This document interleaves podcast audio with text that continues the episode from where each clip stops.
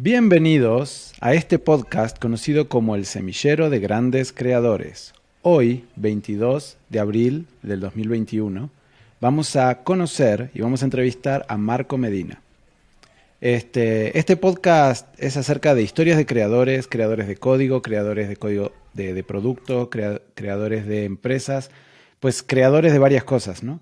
Em, hoy vamos a conocer la historia de Marcos, este, vamos a conocer su historia de superación, cómo empezó, vamos a, escuchar sus consejos, sus aprendizajes y entender un poco más cómo hace para lograr sus metas. ¿sí?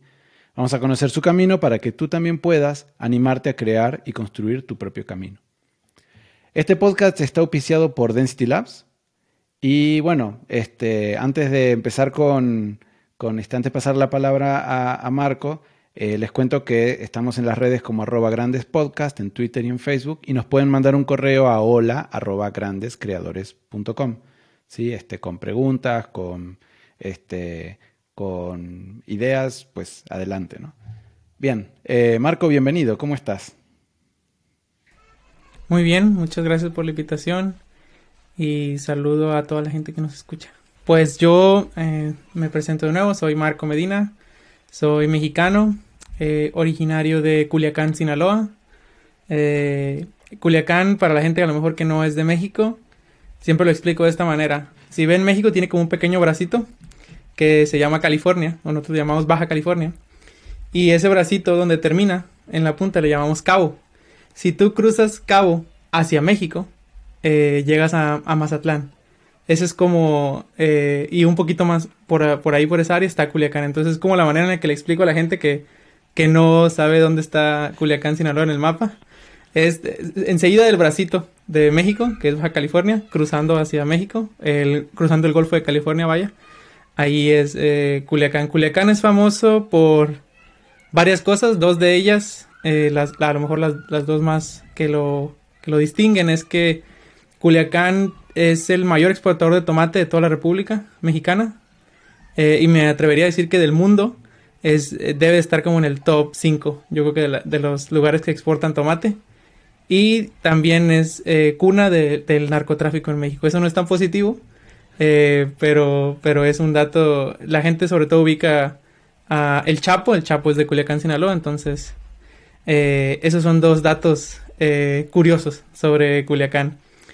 actualmente, cuando está grabando este podcast, tengo 30 años. Tengo dos hijos, estoy casado y, tengo un perrito que se llama Quijote.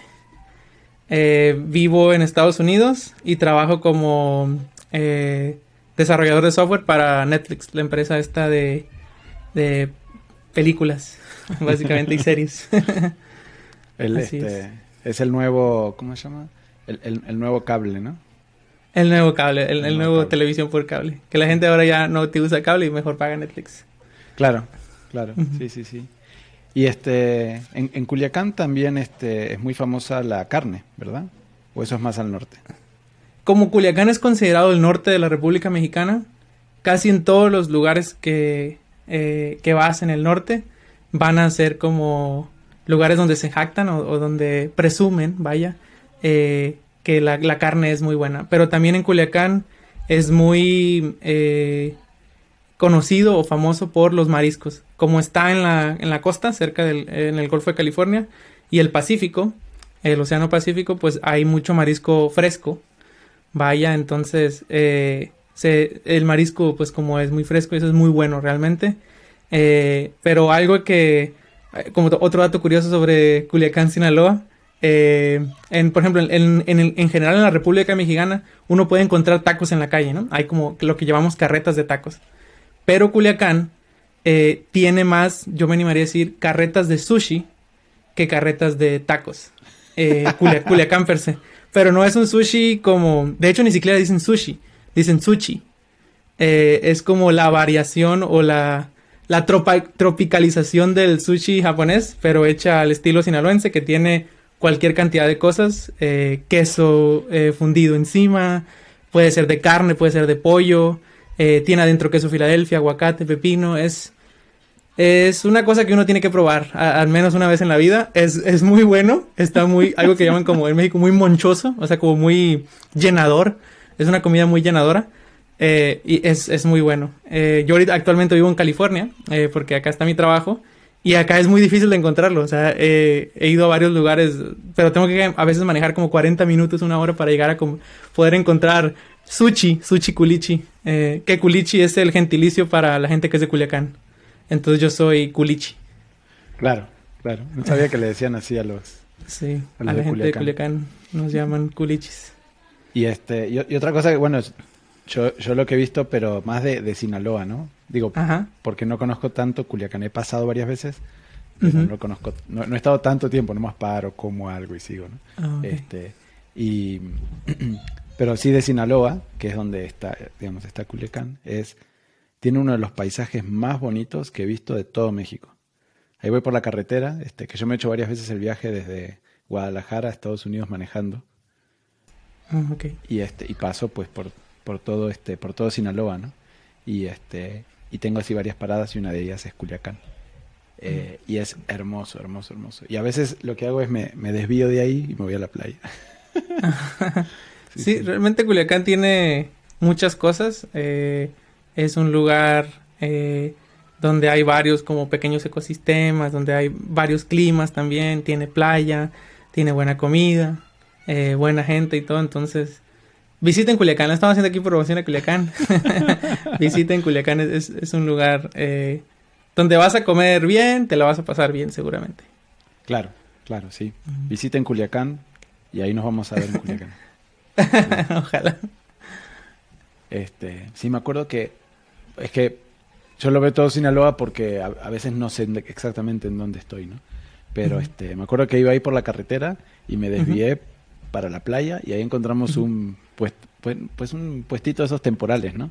Restaurantes esos temporales y ahí este nos paramos a comer y teóricamente era así rápido, ¿no? Entrar y salir. Y ahí nos pasamos dos horas porque comimos camarones y camarones y... Sí, sí, sí, es lo que te digo, que yo, por ejemplo, es eh, otro dato curioso. Este, este podcast está lleno de datos curiosos. Yo soy de, soy de Culiacán, Sinaloa, y, y Culiacán es muy famoso, como te digo, por la comida eh, del mar, por los mariscos. Entre ellos los camarones, que probablemente es el por como por default la comida como del mar que la gente como va y, come a los restaurantes. Eh, y yo soy alérgico a comer camarón. Pero, pero no, no para ahí la cosa. No, no solo que soy de Culiacán, sino que mi papá eh, gran parte de su, de su vida como laboral eh, trabajó en granjas de camarón, donde eh, hago aquí air quotes como comillas, que se siembra el camarón porque lo ponen en estanques y lo crecen el camarón y crece el camarón ahí en, como en granjas. y yo recuerdo de niño abrir el congelador de mi casa y estaba lleno de camarones, o sea, lleno de camarones y yo no podía comer. De hecho, mi mamá siempre que hacía camarones, preparaba camarones para comer siempre me tenía que hacer a mí otra cosa de comida. Pero soy el, único de mi familia que es alérgico al camarón. Entonces mucha gente me dice, ajá, mucha gente me dice que, que soy culichi, pero como eh, no original. O sea, como que tengo ahí cosas de que no, no puedo ser culichi 100% porque no puedo comer camarón. claro, culichi fifi, ¿no? Así de... Culichi fifi, podríamos llamarlo a lo mejor. claro, mira vos. Así es. Y, y, yo me llevé una, una gran desilusión cuando yo iba a comer este muy, seguido a camarones a Manzanillo, Cuyatlán, ahí en la playa de Colima. Y este y yo decía así, oh, estamos cerquita del mar, pues son frescos y así. Hasta que me enteré que en realidad vienen de, del norte, los congelan, en, bueno, vienen congelados este, y después los distribuyen desde Guadalajara.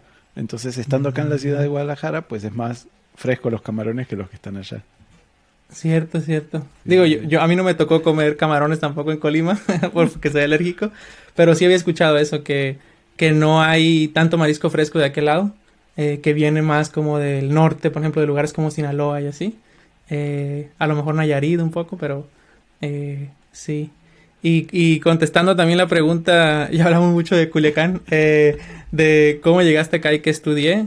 Mm, yo eh, pues estuve viviendo en Culiacán mm, como unos... ¿Hasta qué edad viví en Culiacán? Como hasta los 22 años. Ahí estudié hasta la universidad. Eh, estudié ingeniería en sistemas, pero también es una, es una historia curiosa de cómo llegué a estudiar ingeniería en sistemas. Eh, cuando yo terminé la preparatoria y que te toca estudiar, la, o decidir qué carrera estudiar, por cuestiones del destino eh, y cosas así, yo terminé la, la, preparatoria a los 17 años. Sí, creo que sí, a los 17, que creo que es un año más joven que el resto de, como en México es el estándar, que creo que uno empieza la universidad hasta que tiene los 18. Pero fue porque en eso cambiamos de escuela y abrió una escuela nueva en Sinaloa que podías hacer la preparatoria en dos años y esa misma, era una universidad de hecho, te dejaba hacer la carrera en tres. Entonces yo terminé, eh, a, salí a los 15 de la secundaria y a los, y cinco años después ya había terminado, a los 20, eh, bueno, 19, casi 20 años, ya había terminado la universidad, o sea, ya estaba listo cuando otros compañeros que iba conmigo en la, en la secundaria o antes de eso, eh, todavía seguían estudiando, yo ya había, yo ya estaba trabajando. Eh, pero ah, podemos hablar un poco más de eso en el futuro. Pero cómo llegué a estudiar sistemas fue que, pues estaba muy chico, o sea, ya tenía 17 y a mí se me hace que a los 18 también es una edad muy poco inmadura para decidir que, a qué uno se va a dedicar y hago otra vez comillas por el resto de la vida. Eh, yo a los 17 pues no tenía ni idea de, de qué quería hacer. Había cosas que me gustaban, cosas en las que yo creía que era bueno, pero pues recurrí a la persona que, que yo pues en ese entonces como confiaba más con respecto a eso de lo laboral, que era mi papá. Y le digo, oye, pues no sé qué estudiar. Eh, y, o sea, me gusta la, como un poco lo de las computadoras, pero no sé si sea realmente tan bueno, yo como para dedicarme a eso el resto de mi vida. Eh, y él me dijo, mira, pues me imagino como papá amoroso y así que se preocupa por su hijo, trata de procurarme un, un futuro bueno, me dijo, pues hay mucho campo de trabajo para, para cualquier ingeniería en general, me dijo. Pero yo me animaría a decir, me dijo él, que a lo mejor ingeniería industrial tiene un campo de trabajo mucho más grande, como de que puedes dedicarte a, a muchas cosas. Puedes dedicarte a lo que se dedican a lo mejor también los administradores de empresas, pero también puedes trabajar en la industria como en procesos. Eh, puedes dedicarte a muchas cosas si eres ingeniero industrial. Y yo dije, bueno, o sea, o sea, un poco sin saber, así de, o sea, dije yo, bueno, pues si él dice, eh, pues yo creo, creo en él, ¿no? Entonces entré a estudiar ingeniería industrial, eh, estudié un año, pero lo, lo, bueno es que en la universidad donde estaba, como gran parte del primer año era tronco común, lo que le llaman, que son materias que comparten en general todas las ingenierías, eh, entré en esta escuela que, que era una escuela privada y eh, ellos, ellos me la pagaban, ¿no? Eh, mi papá y mi mamá pues me pagaban la escuela. Pero llega un punto en el que mi papá tenía su empresa, hasta ese punto, pero llega la crisis de 2008, que creo que es la, que le llaman acá en Estados Unidos la crisis, la crisis de las casas o de los eh, mortgages aquí en Estados Unidos, de real estate. Ajá, y, y es, el negocio de mi papá se dedicaba básicamente a prestar dinero de bancos de Estados Unidos a empresas en México. O sea, él era como un, como un broker, algo así le llamaban, como un intermediario entre los bancos de Estados Unidos y las empresas aquí en, en Sinaloa específicamente, donde él trabajaba con empresas que sembraban o cosas que tenían que ver con agricultura. Entonces, como pasa esto del real estate, los bancos se ponen un poco más rígidos con los préstamos y su empresa, pues, eh, básicamente dependía de eso y no le empieza a ir bien. Entonces me dijo, ¿sabes qué? Ya no te voy a poder eh, pagar la escuela tienes dos opciones. O te cambias de escuela a una que no nos cueste, eh, o que cueste mucho menos, o eh, tú la pagas, o, tú ayudas a pagar la gran mayoría de lo que cuesta. Y yo realmente, más que estuviera así como muy emocionado por seguir en la escuela y motivado, yo no, me gusta mucho perder el tiempo, como que dije, no me gusta mucho hacer las cosas dos veces tampoco. A lo mejor por eso soy programador, no sé, porque me gusta automatizar las cosas. Eh, pensé, prefiero pagar yo la escuela que tener que esperarme o tener que empezar otra vez de cero. Porque como mi escuela era muy nueva y tenía este sistema de que la carrera en tres años, ninguna otra escuela de mi ciudad eh, o cerca de mi ciudad revalidaba el año que yo había tomado. Entonces tenía que volver a empezar. Y dije, bueno, si ya le aventajé casi un año a esto, no me gustaría volver a tener que hacerlo. Entonces dije, bueno, voy a buscar trabajo y, y uno, el, el, primer lugar donde me contestaron una llamada y me hicieron una entrevista era un lugar donde se dedicaban a hacer páginas de internet. Para este entonces yo ya tenía un poco de experiencia en lo de la programación y eso, pero no sabía realmente mucho, sabía eh, muy poco. Y cuando fui a la entrevista, era una entrevista para hacer ventas por teléfono, me acuerdo.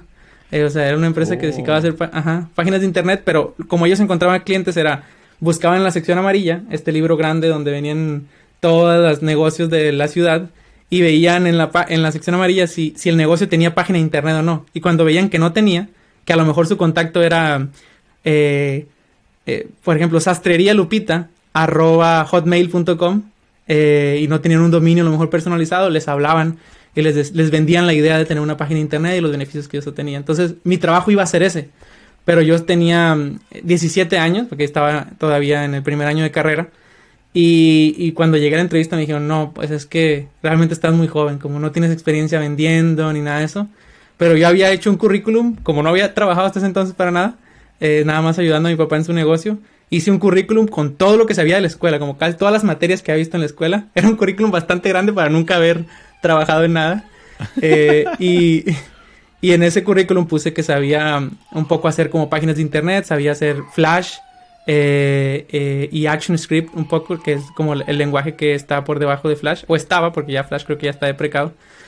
Eh, y me dijo, oye, pero veo aquí en tu currículum que sabes hacer páginas de internet. ¿Te interesaría como platicar con los de desarrollo? Y le dije, pues sí, yo lo que estoy buscando es trabajo, no, no necesariamente este, eh, vender eh, por, por teléfono, sino trabajo en general para poder pagar la escuela. Y fui, me, me, me hicieron una entrevista muy sencilla de que si sabía hacer eh, ciertas cosas. Yo les dije que sí, pero no sabía tanto. Entonces, al final me contrataron. Yo me acuerdo que ese día le dije a mi papá, ojalá que no me hablen porque me van a poner a hacer cosas que no sé hacer. Eh, y no, pues sí me hablaron y me contrataron y sí, el primer, los primeras semanas fue difícil, pero pues aquí estamos, mira. Eh, ¿Y cómo fue que transicioné de, de, ingeniero industrial a ingeniero en sistemas? Eh, ya trabajando en ese lugar, o sea, empecé a trabajar ahí y eso me ayudó a pagar la escuela y seguía estudiando ingeniería industrial. Una vez hicieron una fiesta ahí en el trabajo y el que era mi jefe, o era el, como el dueño de la empresa, era una empresa muy pequeña realmente, estaban ahí todos y él estaba ahí y la gran mayoría de los que trabajan ahí eran ingenieros en sistemas, habían salido de informática o algo que tuviera que ver con sistemas. Y me dijo, oye, tú eres el único que no estudió sistemas. Le digo, le digo pues estoy estudiando todavía industrial. Y me dijo, como entre broma, me dijo, pues si no te cambias a ingeniería en sistemas, te voy a despedir. Pero estábamos como, como en una fiesta, o sea, como me lo decía de broma. Eh, pero me fui a ese día a la casa pensando, bueno, pues ya estoy haciendo páginas y, y realmente yo estoy estudiando industrial porque creo que es un lugar donde va a haber eh, trabajo, pero, pero pues ya tengo trabajo y, podría seguir trabajando aquí si fuera ingeniero en sistemas. Entonces dije, pues ¿por qué no? Me cambio a ingeniería en sistemas. Y ese, a, a, los días después de eso platiqué con mi papá. Y me dijo, pues sí, o sea, si a ti es como algo que te gusta y estás trabajando en eso, pues no le veo por qué no. Y, ellos me apoyaron a que me cambiara de carrera y me, me cambié y pues terminé graduándome de, de ingeniero en sistemas. Eh, ahí en Universidad Tecmilenio se llama la universidad en Culiacán. Eh, y así fue como, como llegué a ingeniería en sistemas. Y de ahí pues eh, salí de la universidad, ya tenía trabajo, pues trabajaba para esta empresa. Después ellos mismos me consiguieron un trabajo, como la empresa se, se fue como separando, se salieron varios socios y así, ellos mismos me ayudaron a conseguir un trabajo en el ayuntamiento de la ciudad, que es como el gobierno de, de la ciudad. Y trabajé ahí un rato, ahí fue donde realmente aprendí a programar, porque en la agencia de marketing solo hacía eh, HTML y CSS, acomodaba las páginas, los elementos y así. Eh, pero no sabía programar realmente. Y en la escuela no aprendí tampoco mucho, no era también muy, muy buen estudiante. Eh, y ahí en el ayuntamiento conocí una persona, eh, estaba trabajando ahí y él me enseñó a programar en PHP. de hecho, Chuquito, uno de los invitados que estuvieron en el podcast, Iván Velázquez, él platica que él empezó también cuando estudiaba a hacer como sistemas o páginas que él podía vender a, otras personas usando un, un, framework de PHP que se llama CodeIgniter. Ese también fue mi primer, eh, contacto, ajá, mi primer framework, mi, primer contacto con, con, realmente ya programar y vender cosas o hacer cosas que funcionen para, para producción o, que la gente las use. Eh, y ahí estuve un rato, después se da la oportunidad, pues estando trabajando en gobierno, Eh, otro amigo de ahí que conocí me invita a trabajar para el gobierno del estado. Eh, trabajé para el gobierno del estado también un rato. Creo que es el lugar fuera de mi actual empleo donde más tiempo he trabajado. Trabajé ahí casi un poquito más de dos años. Eh, y después ya como que estaba muy... Sentía que no estaba aprendiendo mucho. Y le dije, me acuerdo a mis papás, ¿saben qué? Ya, pues voy a renunciar y voy a buscar otro trabajo que, que a lo mejor... Y es, no, no, pero es que el trabajo en el gobierno es muy bueno. Y sobre todo mi mamá, de que no, ¿cómo lo vas a dejar? Y así. A ver si consigues la plaza. claro, claro, claro. Eso era lo que les interesaba, que, que consiguiera a lo mejor la plaza y que fuera algo seguro permanentemente. Pero yo decía, pues puedo estar aquí trabajando a lo mejor toda la vida, pero yo veía a la gente que estaba ahí y no, y yo decía, no, pues yo no me veo así. Yo no me veo así, este, en 5, 6, 10 años, no sé. No me veo en este lugar. Entonces, yo, di, yo pensé en ese momento, un poco sé hablar inglés porque había ido a clases de inglés desde pequeño. Entonces dije, yo creo que mi papá también me ha dicho como que era mucho mejor eh, uno como iba a tener muchas más oportunidades una persona que hablara otro idioma que alguien que solo habla, por ejemplo, español. Entonces dije, bueno, ¿cómo puedo hacer para, para aprovechar esto como en lo laboral? Si realmente sé hablar un poco inglés. Entonces empecé a ir a lugares como en, en, mi ciudad empezaron a organizar algo que se llamaba Barcamps, que era como espacios donde la gente compartía de cualquier tema, pero principalmente eran cosas de tecnología. Y ahí se congregaban como ciertas eh, personas que trabajaban como con tecnología. Claro, sí, este, bueno, no, te quería comentar que esa, esa fala, digamos, esa forma de pensar es muy, muy típica de, de México, ¿no? Y de Argentina también, de, este, de buscar la seguridad, ¿no? Priorizar la seguridad. Y está la falacia del costo hundido, ¿no? Este, esa idea de que, pues, hay que cuidar, es, hay que buscar esa estabilidad, ¿no? Entonces, que no se pierda, que no se pierda. Y eso a veces te limita a salir a buscar, buscar nuevas oportunidades hay riesgo, pero la ganancia, o bueno, el, el, crecimiento está, ¿no? Sí, sí, sí. Sí, totalmente. Creo que en Latinoamérica en general es algo como que se tiende a buscar como esa seguridad. Sí, sí, sí. Y, en California está esa mentalidad más de... Digo California porque es donde más, más he estado, que este, está esa mentalidad de, pues la otra, el otro lado, ¿no? Es así como pues gente tomando muchos riesgos, haciendo muchas cosas, gente que dice, pues me voy a tomar un año sabático porque quiero viajar por el mundo, ¿no? Es más común encontrar gente así que en México, pues. Sí, sí, sí, totalmente. Yo ahora que vivo acá también lo veo un poco de cómo somos distintos también en que la gente, eh, sobre todo la gente que se va a estudiar a otros lados, o sea, en mi caso, y creo que es el caso de muchos en México, es raro la persona que se va de su casa para ir a estudiar a otro lado o que, o que se sale de su casa simplemente a, una corta edad o a, joven edad. Eh, pero, pero le veo sus beneficios a, pensar de, esa manera.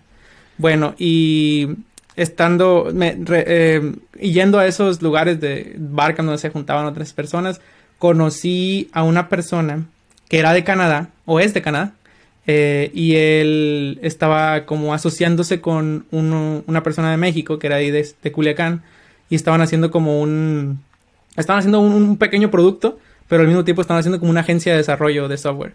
Y le dije que sí pues estaban buscando y me dijo que sí y me dijo que uno de los requisitos era hablar inglés y yo le digo pues mira yo no hablo muy bien pero pero quiero quiero aprender más entonces me dijo bueno pues luego platicamos y cuando ya quería de que ya quería renunciar hablé con él y me dijo pues sí, buena entrevista. Esa fue mi primer, recuerdo como entrevista técnica eh, que haya tenido que sea parecida a lo mejor a lo que se entrevista uno acá en Silicon Valley. Eh, y ya me hicieron la entrevista, eh, pasé y todo, pero hasta ese entonces yo solo hacía PHP. Era lo único que sabía hacer, no sabía hacer nada más. Y, en esa empresa... Era lo mejor que conocías, ¿no? Era... Exacto, exacto. Era, era como mi... Lo que conozco. Mi herramienta, exacto. Eh, y, y, en esa empresa, una de las cosas que me dijo él es que acá hacemos Ruby. Y él, él no sé, él había trabajado en Adobe. No sé por qué estaban adoptando Ruby. Yo creo que Ruby en ese entonces empezó a agarrar como un poco de auge.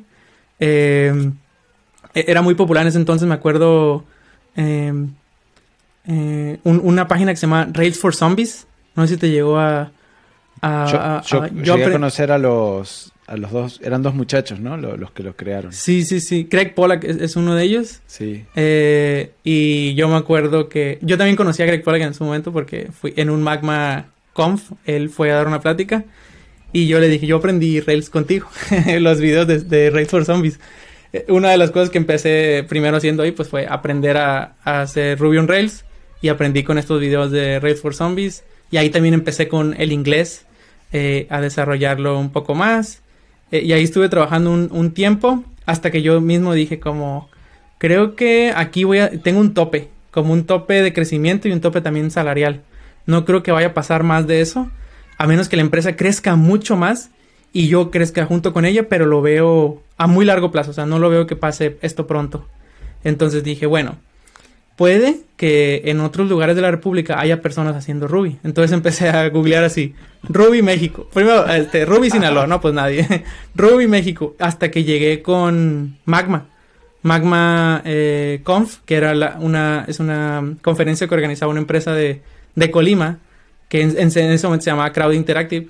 Y, dije, bueno, pues no pierdo nada en, en mandar mi currículum y eso. Para eso, el último proyecto que yo estaba haciendo con esta empresa en Culiacán tenía que ver con una gema de Ruby que se llama Spree, que es para, para, hacer e-commerce, ahora creo que se llama de otra manera. Eh, pero eso, eso era lo que yo estaba haciendo, ¿no? Entonces, te lo platico porque fue una ventaja para mí haber hecho eso. Eh, porque en ese momento estaban pasando a e-commerce ellos. Exacto, ajá. En ese momento la empresa, esta crowd, estaba un poco girando el negocio un poco a atender más clientes que fueran e-commerce y les ayudaba con la gema de Spree. Y era muy difícil realmente, o sea, eh, o sea, encontrar a alguien que tuviera experiencia en Spree. Y no es que yo tuviera mucha, pero tenía un poquito más que el resto de las personas. Ajá, exacto, porque nadie, nadie lo estaba usando, que no, que no fuera lo mejor en Estados Unidos, yo creo, que es donde, pues, donde venían la mayoría de los clientes de Crowd. Y pues hago la entrevista y todo, y me quedo ahí en Crowd, era, tenía 22, y a los 22 me fui a vivir a Colima. Era la primera vez que me iba de, mi ciudad. Eh, llegué ahí. Pero eh, muy buena empresa, eh, Crowd, o sea, nos ayudó con, Digo, nos ayudó porque en ese justo momento nos mudamos, yo creo, como tres, cuatro personas al mismo tiempo. todos llegamos a una misma casa. O sea, para mí fue un proceso muy, muy fácil. O sea, como lo disfruté mucho. yo iba un poco con miedo, ¿no? Porque nunca me había ido de mi casa ni de mi ciudad. Eh, me acuerdo que, cuando me subí al autobús para despedirme mis papás, iba, iba hasta llorando ese primer día. Y de que cómo los voy a dejar aquí, todo lo que conozco y todo. Y a los tres días ya yo estaba feliz en Colima, ya ni contestaba las llamadas de mi... eh, bien, a gusto entre el ambiente y el cotorreo y todo. Sí, claro, porque como también platicaba Iván, creo que él, él, platicó que fue alguien de vinculación de crowd, fue y luego él llegó a conocer la empresa y para mí también fue así como me voló la cabeza de de cómo la gente aquí viene con chanclas, o sea, a trabajar y tiene una caguama en su escritorio. Eh, una caguama para la gente que no es de México es una cerveza muy grande, un, bote, una botella de cerveza muy grande. Eh, y están ahí este, tomando cerveza cuando trabajan y luego toman sus breaks para ir a jugar ping-pong. No, me parecía así como, bueno, ¿a qué horas trabajan aquí?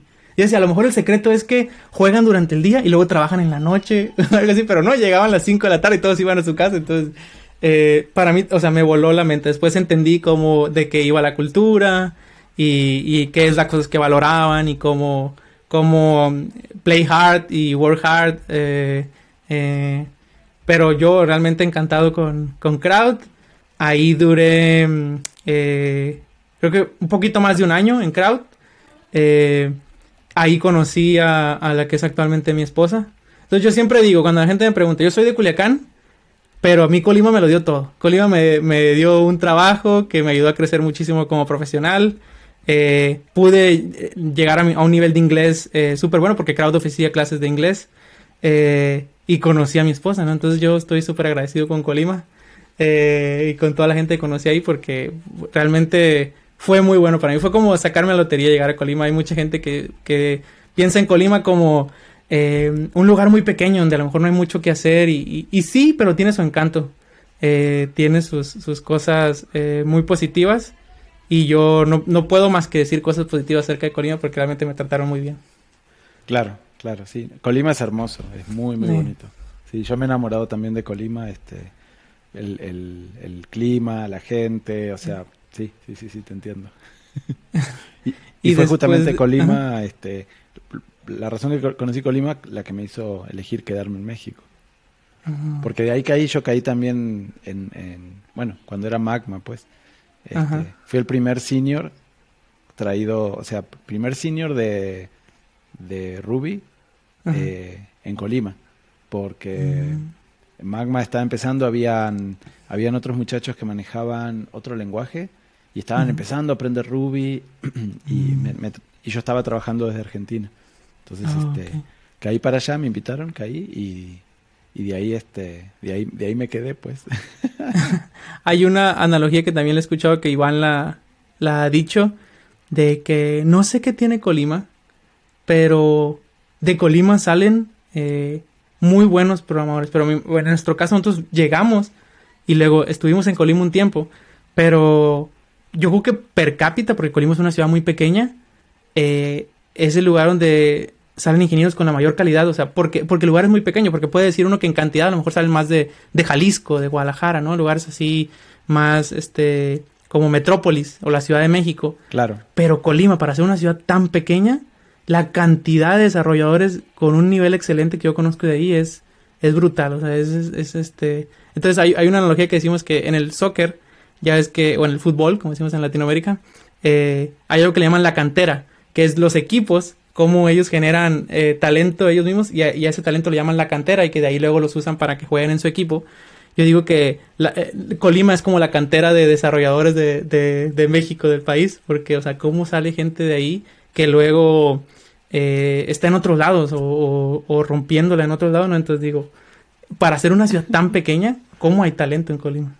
Sí, y, mucho, mucho, mucho. Y, este, y las universidades han mejorado mucho desde, desde el 2008 para acá han mejorado muchísimo también. en, digamos, en lo que es programación de, digamos, eh, entrenamiento de programadores, eh, han, mejorado muchísimo, sí. Y, y la cantera, bueno, lo que tú yo conoces como cantera, yo lo conozco como el semillero. De ahí, el, nombre del podcast. De ahí el nombre del podcast. Ah, sí, sí, es este donde van los niños a jugar al fútbol, Y de ahí este es donde identifican al siguiente Maradona, al siguiente Messi, al siguiente, no sé, este no, más conozco eh, jugadores argentinos. Este, sí. Y, y, te digo, Crowd tenía también esta parte, yo creo que es lo que ayuda también, que, que he visto que ahora otras empresas también han adoptado un poco esta cultura, donde eh, recuerdo que yo llegué y a Crowd y me, o sea, tenía mi puesto ahí, o sea, me, pagaban y todo, pero no tenía un proyecto. O sea, ellos me estaban entrenando para cuando llegara mi proyecto y duré así un tiempo en el que básicamente me estaban enseñando. O sea, yo todavía cosas que aprendí en Crowd, por ejemplo, unas cosas que me quedó de Crowd fue que, eh, pues yo programaba así normal eh, con mi editor de texto y una persona que ahí estaba en Crowd en ese momento era muy apasionado de BIM, el, editor de texto eh, BI. Y, se tomaron el tiempo de enseñarnos, mira, la curva va a ser, va a ser, va a ser un poco elevada de aprendizaje, pero una vez que llegas a dominarlo, realmente eres mucho más productivo. Y yo al principio como que no me gustaba la idea, pero es una de las cosas que agradezco mucho porque se dedicaron a ayudarnos y a estar con nosotros a entrenarnos en, Rails. En, yo hasta ese entonces tampoco nunca, no conocía lo que eran pruebas unitarias. Eh, y claro, tenía mucho esta cultura de eh, test-driven development. entonces, eh, yo, o sea, muy, muy, muy padre la cultura y todo lo que invertían en desarrolladores. Súper agradecido con ellos. Después, como ahí conozco a mi esposa, eh, la que ahora mi esposa, en estos pues éramos novios, eh, como que no era tan bien visto que los dos trabajáramos para la misma empresa. Eh, oh, ajá, siendo, ajá, siendo pareja. Y, era un poco entendible porque creo que habían tenido situaciones en el pasado con gente que eran pareja y trabajaban juntos. Y yo también ya tenía un poco de ganas de, de como probar otras cosas. Em, entonces un amigo que trabajaba en Guadalajara para una startup de aquí de San Francisco, eh, me dijo, oye, acá hay una oportunidad, ¿por qué no le calas? Y pues yo también estaba con eso de que, bueno, pues si no están tan a gusto con que Daniela y yo seamos este pareja ahí, pues dije, bueno, pues a lo mejor es sano que, que yo me vaya y ella se pueda quedar y ya a lo mejor está más a gusto. Y, y sí, es lo que hago. Eh, aplico una empresa que está en Guadalajara, eh, que se llama Wiseline. Cuando yo entré a Wiseline, ahorita es gigante, creo, es una empresa. Es enorme, sí. Sí, de las más grandes de Guadalajara en cuestión de tecnología. cuando yo entré a Wiseline éramos... Mm, yo creo que yo fui como el, el, ingeniero 8 y el empleado yo creo que por ahí de 12, 15. Eh, y, y Wiseline entonces era full de productos, era una empresa de producto. Ahorita es más como parecido a lo que hacía Crowd en su momento, que es como... Eh, eh, o Density Labs, que son como... trabajan para clientes, ¿no? Más, más, que para, para producto. Y son... ahorita son enormes. Ahí trabajé también casi dos años. Después, pues ya eh, Daniela se viene para trabajar, para vivir conmigo a Guadalajara. Eh, de hecho, Daniela, y ahí es donde a lo mejor tú y yo nos conocemos un poco más, trabajó por un periodo muy corto de tiempo para una de las empresas donde tú estabas, ¿no? Sí, sí, sí, sí, sí. así la, así la, la, conoció mi esposa Daniela y este y de, y ahí ellas hicieron amistad. Sí, sí, sí. Y así fue como tú y este, yo creo que nos conocimos después. Que, creo que ya te había conocido en un magma, eh, pero nunca habíamos sentado a platicarnos. Claro. Eh, y, y, ya después que Daniela empieza a trabajar ahí, eh, y ya después que ustedes una vez vinieron para acá a, a, visitar, y de ahí creo que viene como esta relación entre tú y yo. sí, sí, sí, así, así, así es como, como nos, hemos conocido nosotros, sí. Este, y, y, creo que Daniela estuvo muy poquito tiempo, porque decía, es que eh, creo que en ese momento eran novios, ¿no? Me dice, es que mi novio me invitó a ir a no sé dónde, o sea, como que te ibas a mudar a algún lado. Y, yo, ahí no te conocía a ti. Bueno, no te ubicaba, ¿no? Este, sí. Y este, te das cuenta que muchas veces hablan de ti y no te ubico, ¿no? Este, y, después, y, después, al ratito... Y después, ah, ya sé quién ah, es. Sí, ya sé quién es. Y entonces, este, eh, pues luego, luego ahí este, renunció y, y creo que ahí fue que se mudaron ustedes a Estados Unidos. Sí, nos mudamos juntos, ajá. Sí, sí, sí. Eh, sí, eh, estuvimos, eh, yo trabajé para Wiseline también como dos años. Y, pero ya estando en Wiseline, una de las cosas que yo aprendí en Crowd era que existía la posibilidad para un ingeniero de ir a trabajar a Estados Unidos. Ah, entonces yo vi, yo vi, yo vi eso en Crowd y no lo no sabía, o sea, yo pensé que, no, que no, conocías que estaba esa posibilidad. Exacto, yo pensaba que pues la gente que nacía en Estados Unidos era la que trabajaba en Estados Unidos, no sabía que uno como extranjero podía ir a trabajar allá, eh, fuera de a lo mejor la gente que, que se va, a lo mejor buscando un mejor eh, ingreso como ilegales o algo así, pero no sabía que había una forma así como de ir legalmente y trabajar sobre todo en el área de la tecnología. Y estando en Crowd conocí varios casos, ¿no? Entonces ya me quedó como esa idea en la mente de decir, bueno, esto, esto se puede, eh, y dije, bueno, voy a buscar cómo yo puedo llegar a, ese punto. Y yo creí a aplicar para una empresa como la que trabaja en Guadalajara como Wiseland. Dije, bueno, eso yo creo que me acerca un poco porque es una empresa que ya tiene oficinas allá. Eh, y, las, entrevistas fueron más del estilo de como ahora eh, se usa acá en Silicon Valley.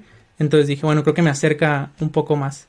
Entonces después de haber estado dos años ahí en Wiseline, empecé a, como ese camino de eh, cómo le hago para llegar a una empresa en Estados Unidos. Si ya hablaba un inglés mucho mejor, que me permitía a lo mejor desenvolverme más en las entrevistas, eh, y mi nivel técnico era también mayor. Entonces lo que empecé a hacer fue a, mandar aplicaciones, eh, así desde México.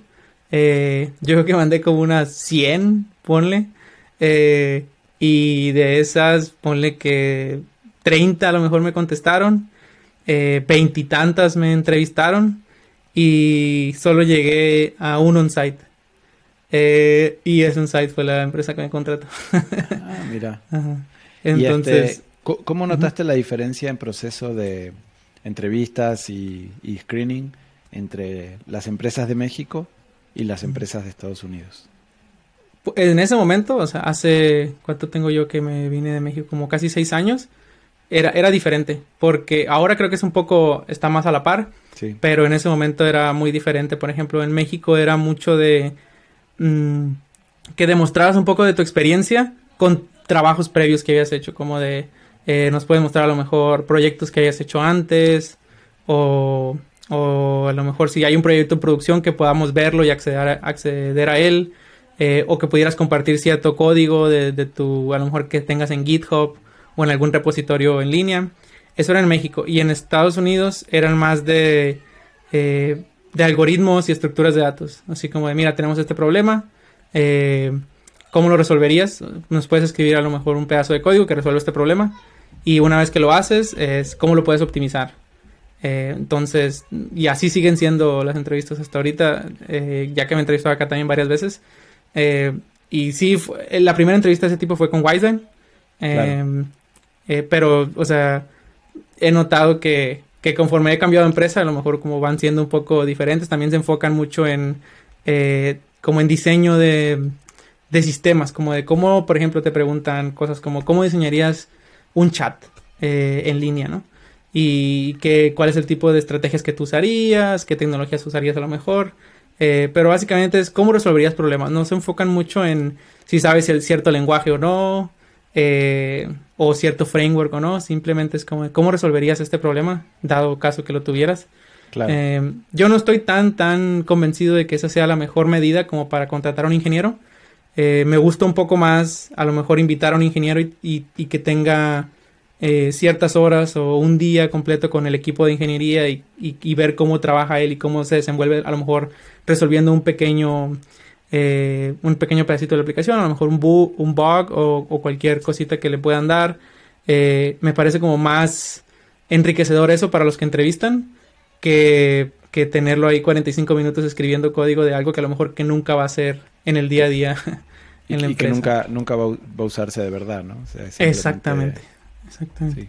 Es simplemente como que miden eh, tu habilidad eh, en, fundamentos de. O, tu. Sí, como. Eso, más que nada, como que miden tus fundamentos de, de ingeniería en la computación, que son algoritmos y estructuras de datos. Y, y, ya, o sea, no se enfocan en, en, nada más, más que eso. Y como dices tú, a lo mejor son cosas que sí te sirven, yo creo que sí son, son buenas, pero en el día a día uno no las está usando todo el tiempo. Claro, claro, sí, sí, sí. Y, y con, con, hacer este, eh, ¿cómo se llama? Eh, sesiones más largas, puedes ver un montón de otras cosas que de otra manera no podrías ver. Exactamente. Sí, sí, sí. Este, yo en algún momento había implementado como parte del, digamos, del proceso de entrevistas, una, una ¿cómo se llama? Una, creo que era medio día o un día de pairing, ¿no? De sentarme al ah, lado de la persona a programar, ¿no? O yo o alguno, alguno de los otros muchachos. Y este y me quedó bien grabado un muchacho que venía bien recomendado, que digamos que pasó todas las pruebas estas que comentas tú, ¿no? Las de desafíos, ¿no? A ver, resuelve esto, resuelve esto, ¿no? Y, y, esas partes las hacía bien.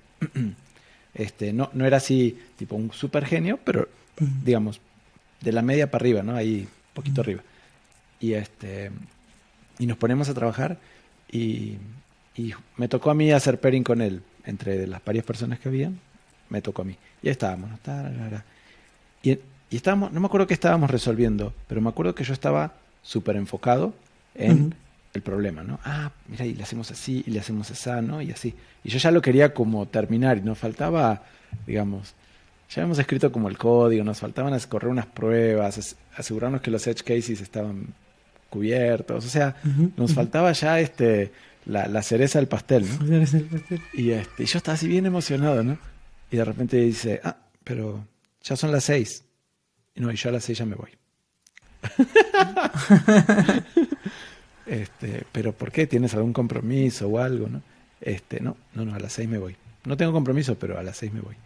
Y, este, y durante el día, digamos, después en retrospectiva, ¿no? Durante el día había estado preguntando y había estado mirando la hora, ¿no? Este, y, a qué hora ah. nos vamos a comer, y a qué hora nos vamos a, la casa, ¿no? Y así. Y este, pues pasaba bien esos exámenes de, situación que dices tú, pero cuando, cuando tocó estar así un día trabajando, este, se notó esa, pues esa actitud que no era esa tan... actitud, sí. Ajá, sí, sí, sí no es que, digamos, yo fomente tampoco la idea de quedarse hasta cualquier hora, digamos, a fuerza. Este, pero este, por lo menos a mí personalmente me gusta, si estoy resolviendo un problema, pues terminarlo, aunque me quede media horita más, qué sé yo, ¿no? Este, entonces, ese fue como el, digamos, la, la cuestión que dijimos, no, pues es que mejor, mejor no. y sí, ¿y cómo te vas a dar cuenta de ese tipo de, digamos, actitudes? En una sesión de donde solamente estás escribiendo código, ¿no? Entonces, eh, yo, yo sí le veo más valor a, a, compartir más tiempo con la persona y ver cómo realmente trabaja y así. Pero digo, eh, eh, a veces es lo que le digo a otros amigos que ahorita, por ejemplo, porque realmente no, no es tan, tan sencillo el proceso de entrevistas en empresas eh, de tecnología. Cada vez es un poco como más complicado. Y, y digo, pero es el precio a pagar. Si quieres trabajar en esta industria, en este país, a lo mejor en este sector que es a lo mejor Silicon Valley, el precio a pagar es eh, ese tipo de entrevistas así súper técnicas y súper eh, pesadas en algoritmos y estructuras de datos. Claro. Y estando, pues ya me vine, vinimos por primera vez a Estados Unidos, eh, ah, ya parece entonces... antes, antes de, cambiar de tema, este, te quería, tenía ahí la pregunta pendiente, perdón que te interrumpa. El, este, ¿cómo, ¿Qué consejos le darías a, a los chicos que están empezando eh, para que puedan prepararse para ese tipo de entrevistas? Mm. Para el tipo de entrevistas que, este, que has vivido en las empresas de Estados Unidos. Pues hay ya eh, varias como eh, lugares donde uno puede ir a lo mejor y documentarse de cómo son ese tipo de entrevistas. El más famoso de estos sitios se llama LeadCode. Eh, pero yo, por ejemplo, que sigo personas en Twitter, lo platicamos antes de empezar a grabar, pero yo y un compañero tenemos un podcast. Ahí platicamos un poco de cómo fue nuestra experiencia en, en estas entrevistas técnicas. El podcast se llama Sin Frontera Dev. Lo pueden encontrar como sinfrontera.dev. Eh, le voy a pasar el link a Federico para que lo pueda dejar a lo mejor en, las notas del episodio. Sí, y Conozco, otro podcast que se llama Los Full Stackers, que ellos hablan mucho más a detalle de, cómo es el proceso de entrevista y cómo prepararte. Y una de las personas que hostea ese podcast, eh, que igual a lo mejor sería bueno eh, si lo pudieras invitar, se llama Carlos López.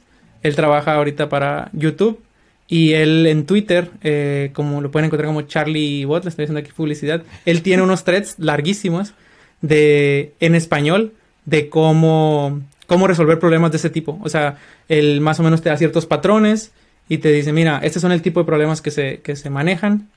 Eh, y eh, te piden mucho a lo mejor leer la complejidad de un problema en, en tiempo y espacio.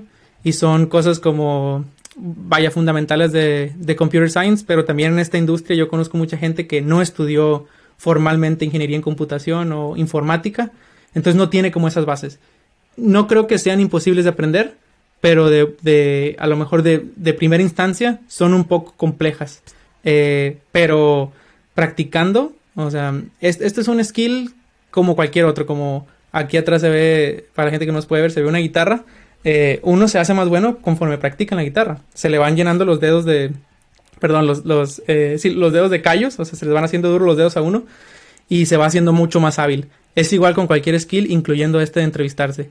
Entre más uno lo hace, eh, más te vuelves bueno. Entonces yo recomendaría a lo mejor, si bien no quieren ir a probarse directamente con empresas y entrevistarse para, para incrementar el nivel, empezar a hacer como mock interviews con otras personas, eh, o sea, entrevistas como de prueba, donde vean estos problemas. Les digo, Lead Code es una página que les pone este tipo de problemas, eh, cómo resolverlos. No solo resolverlos, sino también entender qué complejidad tienen y cómo los podrían mejorar. Eh, así que sí, yo les recomiendo a lo mejor checar esas páginas, checar los podcasts. y sí, eso es, es como una de las maneras. Y otra cosa que que en general es un consejo que siempre doy y es que creo que lo dijiste hace, hace poco ahorita que estamos platicando y es que no uno, no necesita ser un genio o sea no yo creía de hecho cuando no me decidía por estudiar sistemas era porque yo pensaba que necesitaba ser un genio para para esto o sea que necesitaba ser muy bueno a lo mejor en la escuela en matemáticas en general o en cosas de ingeniería y no yo no era el, el, estudiante más eh, con las mejores calificaciones eh, pero yo lo que sí veo es que eh, un poquito de esfuerzo durante mucho tiempo siempre termina pagando. O sea, siempre paga dividendos, vaya. Entonces es como las inversiones. Eh, ahorita que está muy en, boga lo de invertir y esto de la cosa, bolsa de valores y el, interés compuesto y todo eso, es igual con, los skills que uno va desarrollando. Es, dedícale lo que sea. O sea, poquito tiempo. No tiene que ser un montón. pero ese poquito tiempo, si lo haces constantemente durante mucho tiempo, o sea, te va a terminar pagando, o sea, va a terminar eh, siendo eh, productivo. Entonces, eh, si hoy leíste un tweet y aprendiste algo nuevo, eso, y luego mañana ves un artículo completo y eso. Y así poco a poco hasta que una cosa te va llevando a la otra y, y, pues así. Entonces no necesitas eh, saber todo en un principio y si hay cosas que a lo mejor cuestan trabajo como esto de leer la complejidad de algoritmos y que es el Big O Notation y todas estas cosas que a mí todavía me cuestan trabajo, eh, no necesitas saberlo todo y, no necesitas ser un, un erudito un genio para, para trabajar en una empresa así de tecnología grande. claro, claro, sí. Y este creo que tocaste varios puntos interesantes, ¿no? Que es este, es una habilidad que se desarrolla, este, que se hace con constancia, con práctica, paciencia, este, ¿qué más habías comentado? Eh, hacerlo de los mock interviews. Eh, no, no, lo conozco a, Carlos López, pero sí, lo, lo, puedo invitar y, y, ver este también de su, de, su thread, porque seguramente hay mucho para aprender ahí, ¿no? Este, y, y sí, es, es, eso que comentas, ¿no? Es, bueno, lo hablábamos hace un rato, ¿no? Es como, es una habilidad muy específica para una situación específica, ¿no? Entonces, con que lo practiques, pues, la primera vez te va a agarrar de, ¿cómo es? En curva, ¿no? Así de, ching, ¿cómo era este ejercicio? Que no lo entendí. Y ya después, este, ya lo haces, ¿no? Y, y otro punto importante que, digo, lo mencionaste, pero que creo que vale la pena recalcar es eh, eh, jugar a los números. O sea, no apostar todo a decir, ah, eh, me voy a entrevistar en un solo lugar y a ver qué pasa, ¿no? Exacto. si no, dices, pues aplico a 100 lugares, de esos 100, este, 30 este, me responden, de esos 30, pues capaz que 3 me, me, mandan entrevista, ¿no? Y de esos 3, capaz que uno me termine diciendo que sí. Exacto. Y como te digo, yo soy un muy buen ejemplo de eso porque no, no nací sabiendo lo que sé ahora, ¿no? Y, sobre todo en esta cuestión de entrevistas, la cantidad de entrevistas que yo he reprobado, por así decir. O sea, eh, puedes escuchar que a lo mejor ahorita trabajo en Netflix y, y dices, bueno, esta persona a lo mejor es muy bueno en algo. Pero la cantidad de entrevistas que tuve que haber reprobado antes para llegar a, a ser bueno en la entrevista que me hicieron y poderla pasar es, es brutal. O sea, es un número gigante. O sea, he reprobado cuantísimas entrevistas e incluso ya estando de este lado, eh, me llegué a entrevistar para otros lugares y no pasaba las entrevistas. Entonces, eh, a veces también es un poco de suerte, pero como digo, constancia y, un pasito a la vez, o sea, aprender todos los días algo nuevo y dedicarle un poquito de tiempo todos los días o cuantos más días se pueda. Eh, eso, pero yo soy un ejemplo de una persona que ha reprobado muchas entrevistas. he reprobado muchísimas más de las que he pasado. claro, claro, claro, sí. Y, y este y, y, algo que algo que tocaste es interesante, ¿no? Es este pues no, no, no, son dioses los que están en Netflix, son personas comunes, ¿no? Y debe haber gente buena, gente mediocre, gente más o menos. como en cualquier lado, es como cualquier empresa. Sí, sí. Este, entonces sí, y, y, otra cosa que dijiste es suerte también, ¿no? A veces hay un poquito ahí de suerte. Exacto. Sí, sí. Así hacía yo en fútbol, soy malísimo jugando al fútbol, malísimo, malísimo. Este, pero yo me paraba al lado del arco, ¿no? Cerca del arco ahí en, adelante. Y de repente venía un volado de pelota, ¿no? y pum, hacía gol, ¿no? Y eh, todos me festejaban, ¿no? Qué bien que juegas al fútbol, me decían. Y así después, me salió de suerte nomás. Sí, sí, sí, por estar ahí, estar en el lugar indicado, pues. Exactamente. A, veces, a veces pasa así, ¿no? Y este, y está bien. Y, y otro, otra cosa es que yo he aprendido el concepto de buoyancy, es no tomarse los rechazos de entrevistas como algo personal, este, sino pues aceptarlo como lo que es, dejarlo fluir, entender qué fue lo que salió mal y repetir y repetir. Sí. y yo también tengo un poco esto de que lo que es para uno, pues será para uno y llegará el momento que tenga que llegar. Entonces, cada vez que reprobaba una entrevista, al principio sí me, me daba mucho para abajo, como decimos ahí en mi tierra, me agüitaba. Eh, me agüitaba mucho que eh, había reprobado o que me decían que no iban a continuar el proceso. Ya después me acostumbré, ah, ya eh, veía el correos de rechazo y decía, otro, eh, otro más eh, que me rechaza. claro. pero trataba de aprender y siempre pedía como esta cosa de que qué pude haber hecho mejor. Y ellos me decían más o menos, porque creo que las empresas aquí no, no, dan tanto detalle cuando uno reprueba una entrevista. Pero yo decía, bueno, creo que me puedo aquí entrevistar. Sobre todo recuerdo una entrevista que fue así como un antes y un después para mí eh, cuando estaba en México entrevistándome para venir para acá a Estados Unidos, se da la oportunidad de una empresa que se llama Zendesk, que es, es muy popular porque hacen como todo esto de customer support y tienen, eh, tienen muchas oficinas alrededor del mundo. Una de ellas en Dublín. Y de hecho esta entrevista era para una posición en Dublín. Y yo estaba muy, muy emocionado porque decía, bueno, es Europa y, y me platicaban, me platicaron de todas las prestaciones que te daban y estaba súper, súper emocionado y llegué a la última entrevista. Eh, me, era como full stack, me acuerdo, y la parte de, de, del backend era en Ruby y en Rails, entonces pasé la entrevista de Ruby Rails, pasé lo de estructuras de datos y algoritmos, y la última parte era de frontend, o sea, era de, de UI. Y me acuerdo que me preguntaron algo muy básico de JavaScript, que ahora yo lo considero como algo básico, en ese momento no sabía. Y, y no lo supe hacer. Y luego me preguntaron, como, fueron como yendo un poco hacia atrás de decir, a ver, si no sabes esto, entonces, ¿sabes esto? Y yo, no. ¿Y sabes esto otro? No, no, no, no, no. Y, y o sea, esa entrevista fatal, esa última entrevista que tuve. Y me, me rechazaron. Y a partir de ahí dije, no, pues, o sea, tengo que, si realmente voy a considerarme como un ingeniero full stack, eh, que puedo hacer también cosas en el frontend y así, pues tengo que saber a detalle lo que, lo, conocer a lo mejor más a detalle el, lenguaje de JavaScript y eso, eh, y cosas que se pueden hacer con él, eh, más que a lo mejor saber un, un, framework en específico, que en ese momento creo que usaba Ember, no me acuerdo cuál era el framework que usaba, y, y me dediqué mucho tiempo como a estudiar sobre JavaScript y todo eso, y ahora pues a eso me dedico, ahora soy full, o sea, soy solamente UI engineer. claro, ahora te me gustó tanto en JavaScript. Ajá. ¿Sabes que yo tengo una relación amor-odio con JavaScript? O sea, por un lado ah, me, desesperan ciertas cosas y por otro lado amo otras y estoy así como que... Sí. sí. Así es, así es este lenguaje. cosas sencillas que en Ruby puedes hacer, bueno, como que le tengo más facilidad por, por, por más experiencia, ¿no? Que puedes hacer cosas más sencillas con Ruby y con JavaScript son bien complicadas de hacer, ¿no? Este, Sí, me, me pasado también, me pasa todavía. sí, después me maravillo por este la sincronía y otras cosas que puedes hacer cosas maravillosas. Sí, sí, sí. y, de, de, lo que aprendí de, de, esa entrevista, de hecho recuerdo muy bien las preguntas que me hicieron en esa entrevista y esas preguntas se han repetido a lo largo de, mi carrera en, en, otras entrevistas que he hecho y yo digo, ah, es la misma pregunta que me hicieron en, en Sendes cuando reprobé. Entonces, esa entrevista me marcó, eh, esa entrevista con Sendes que me, que me rechazaron y a partir de ahí me dediqué como a, aprender más a detalle JavaScript y, y, fue, fue muy bueno para mi carrera, la verdad.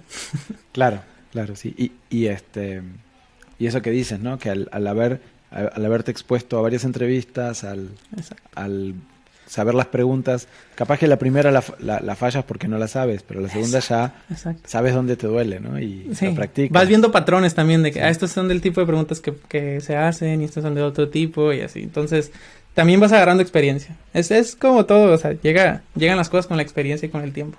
Claro, claro. Buenísimo. Entonces me, me estabas comentando que te estabas mudando para Estados Unidos, ¿verdad? Nos mudamos para Estados Unidos. Acá la, primera empresa que, que, trabajé aquí en Estados Unidos se llama Tile. Que antes batallaba un poco para explicar lo que es Tile, pero ahora, ayer acaba de Apple anunciar sus eh, AirTags. son los Apple eh, Que son estos. Ajá. Pero de otra que, marca. Que son Exactamente. Son. Es exactamente lo mismo como los AirTags, que son estos como eh, pequeños como coins eh, que tienen Bluetooth eh, low energy y te pueden ayudar para encontrar cosas. Entonces, Tile creo que es la empresa pionera que, crece esta idea de cómo con Bluetooth LE, low energy, que son como estos dispositivos que nomás están como emitiendo señales y te puedes conectar a ellos por medio de tu teléfono, pero pero tienen esta habilidad de poder estar emitiendo señal todo el tiempo con muy baja energía. Entonces, eh, ahora eso hacen los AirTags, entonces es muy fácil de explicar ahora. Eh, entonces trabajé para esa empresa en la parte de e-commerce. Eh, era PHP, el backend. PHP, mira PHP, volví acá a PHP.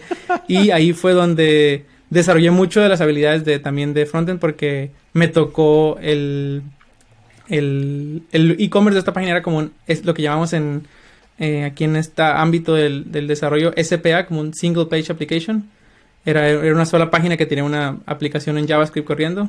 Eh, entonces ahí aprendí también muchas cosas sobre eh, el frontend y un poco de arquitectura de cómo se desarrolla y se deploya una aplicación a producción usando a lo mejor los servicios de Amazon, Web Services y todo eso. Entonces aprendí mucho ahí. estuve también... Ah, y, y, eran este, los primeros las primeras aplicaciones que se hacían single page, porque en aquel momento era un concepto nuevo. Sí, sí, sí, no era tan, tan usado como ahora. Sí. Eh, y ahí estuve dos años eh, más o menos. Pero como ya estaba en Estados Unidos y estábamos trabajando con una... Estaba yo viviendo aquí en Estados Unidos con una visa de trabajo. En ese tiempo eligen a Trump como presidente. Todavía no tomaba el cargo, pero lo, eligieron. Y una de las cosas que él había como prometido durante su campaña era renegociar el Tratado de Libre Comercio entre México, Estados Unidos y Canadá. En, en, inglés te conocen como, acá en Estados Unidos conocen como NAFTA. Eh, y mi visa estaba basada en el, en el tratado este. Entonces, eh, yo platicando con mi esposa, decir, bueno, pues a lo mejor nos quedamos sin visa porque lo, lo renegocian y nos, y, nos, y nos quedamos fuera. Eh, pero estaba muy desinformado yo, o sea, realmente no sabía qué es lo que podía pasar y cuáles las implicaciones. Que al final no terminó pasando nada. Eh, entonces, justo en ese momento, yo era parte de una comunidad que ah, me había quedado como en el chat de Slack de una comunidad de Guadalajara que se llama GDLJS. y una persona ahí pone que ahora es mi amigo, pero esta persona pone de que eh, yo eh, vivo en Berlín y trabajo acá para un startup de Berlín, en Alemania, y estamos buscando desarrolladores. ¿A alguien le interesa? Y pues yo le empecé a hablar de que, a ver, y oye, platícame un poco más de qué trata. Yo estoy acá en Estados Unidos, pero estamos viendo si nos devolvemos a México o, vamos a algún otro lado. Y ya me, explica y hago el proceso de entrevistas eh, y, lo paso y todo. Entonces le digo a Daniela, mi esposa, ¿qué onda? Pues nos vamos o, o qué. Para ese entonces ya mi hija, la, la más grande, solo, solo la teníamos a ella y ya tenía dos años.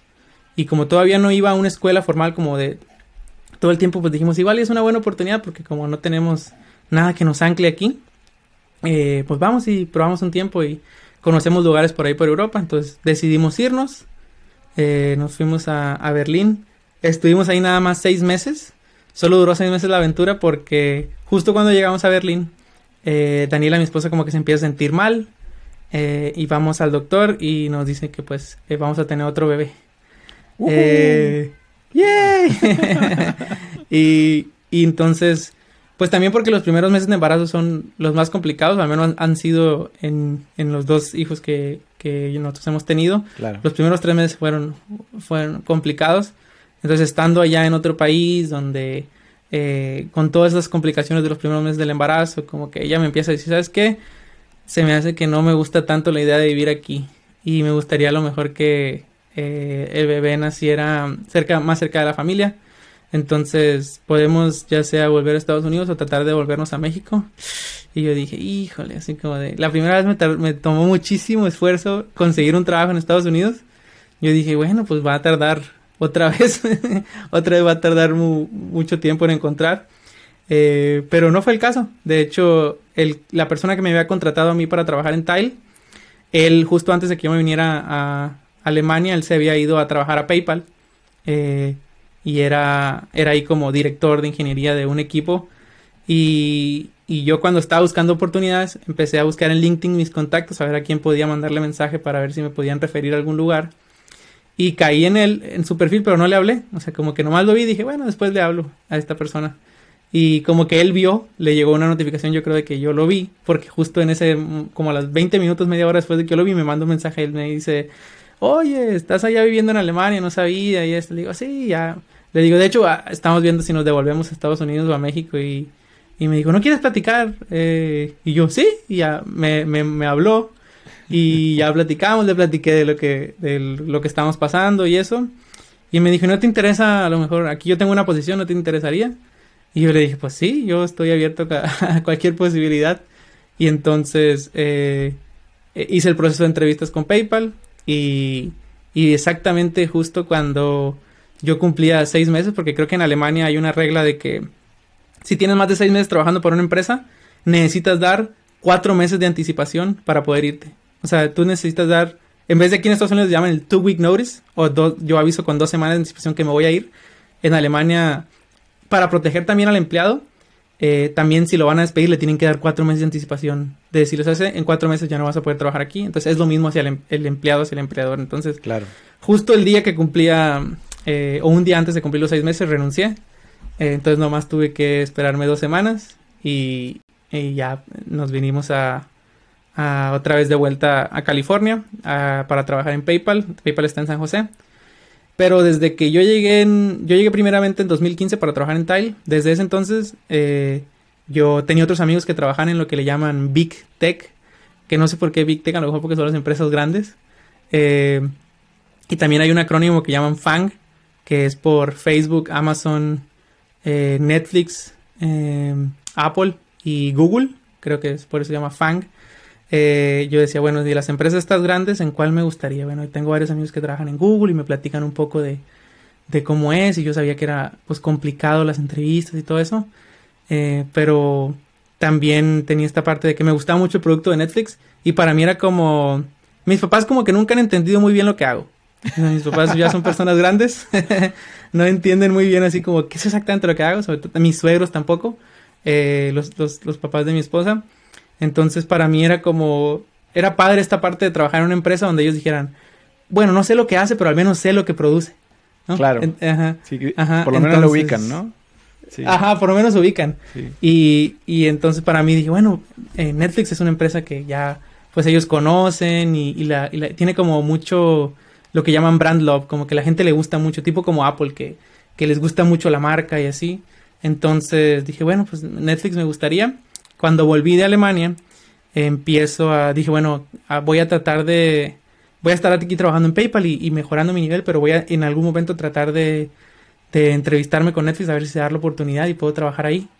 Y empecé a ir a um, JavaScript Meetups, o sea, Meetups de JavaScript. Sí. Y en uno de esos coincidí con una persona que trabajaba en Netflix y, y dio una plática ahí, ahí me presenté y eso y como que eh, fue mi primer contacto. Ella habló de lo que estaban haciendo, me pareció muy interesante. Y también habló de la cultura de Netflix, que fue como que lo más me, me llamó la atención. Y Netflix en ese momento creo que tiene una presentación como de 130 diapositivas sobre la cultura. Y esa noche me acuerdo que me quedé despierto viendo las diapositivas y dije, ah, me parece fascinante cómo ellos este, tratan de manifestar la cultura hacia afuera de la empresa. Eh, entonces dije, me, parece muy interesante. Y así seguí como atendiendo esos meetups ah, hasta que alguien en algún punto de esos meetups me invita a un meetup que era en Netflix. Entonces voy a ese meetup en oh. Netflix y me piden mi correo, me acuerdo en ese momento. Y ya después de, como yo ya tenía en mi correo, me siguieron llegando invitaciones que hacían como cada quarter de eventos en las oficinas de Netflix. En uno de ellos hicieron un evento eh, para latinos exclusivamente, que era en tecnología. Y fui, y yo creo que como a las, yo trabajo para, para PayPal, como a las dos, tres semanas de eso, me habla un reclutador de, de Netflix por primera vez. Eh, y ya me dice que si me interesaría una posición ahí, que si quiero entrevistar. Y yo dije, pues que era lo que yo estaba buscando y para lo que he estado trabajando en los últimos tiempos. Y, pues sí, me entrevisté y, aquí está, aquí tengo trabajando dos, años.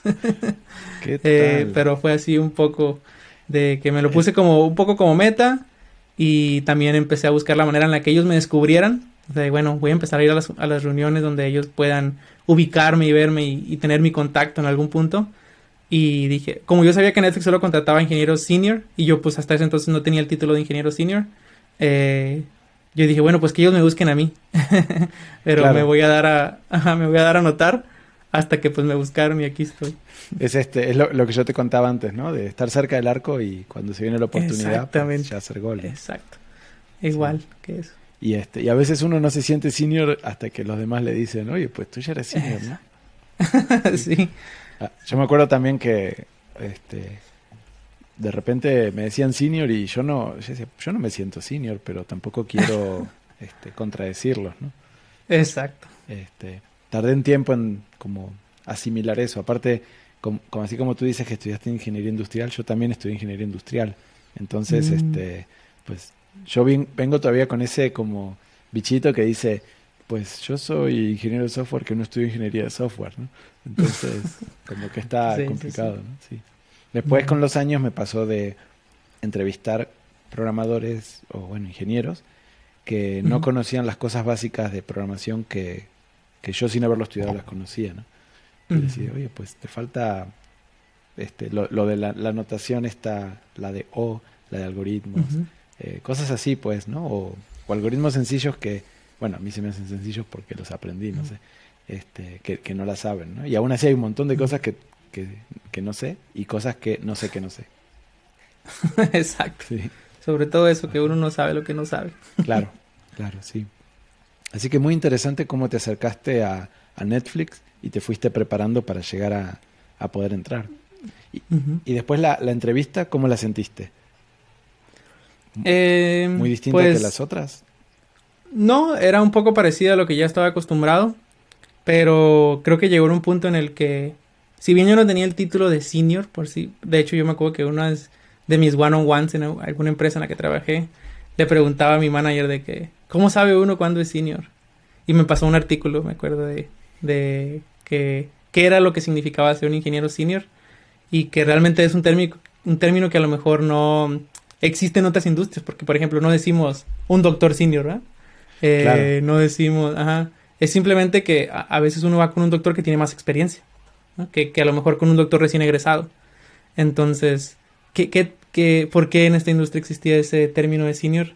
Y luego hay otros términos como mid senior y cosas así que, yo digo, lo tratan de como de calificar en, en años de experiencia, pero yo creo que simplemente pues te lo va dando esa experiencia, o sea, como que cuando, no sé, yo creo que es, no, tiene que ser una cantidad de años específicamente porque puedes haber trabajado en, alguien también me decía una vez, no es lo mismo tener 10 años de experiencia que tener un año repetido 10 veces, o sea, que estar haciendo lo mismo eh, todo el tiempo y, no, y no como crecer o expandir esos horizontes eh, y agarrar otro tipo de experiencia. Eh, pero yo creo que la parte de la entrevista en Netflix llega en un punto en mi carrera en el que estaba suficientemente maduro. O sea, no, no, ya no vemos de ingeniero, sino para mí el término es como un ingeniero maduro. Y también maduro como persona. O sea, ya tenía eh, eh, edad, ya tenía familia y todo eso. Entonces era, era más maduro yo como persona también. Entonces creo que es una de las cosas que Netflix valora, como tener personas maduras que trabajen ahí. O sea, como que maduras mentalmente, maduras técnicamente, eh, no sé. Entonces no fue tan complicada la entrevista a comparación de otras. Me pareció incluso más complicada la que hice para PayPal. Eh, pero lo que sí es que estaban muy enfocados en cómo era yo como persona, o sea, cómo, cómo reaccionaba a situaciones, eh, qué, qué, me parecía la, la, cultura de Netflix, porque hacen mucho énfasis en eso.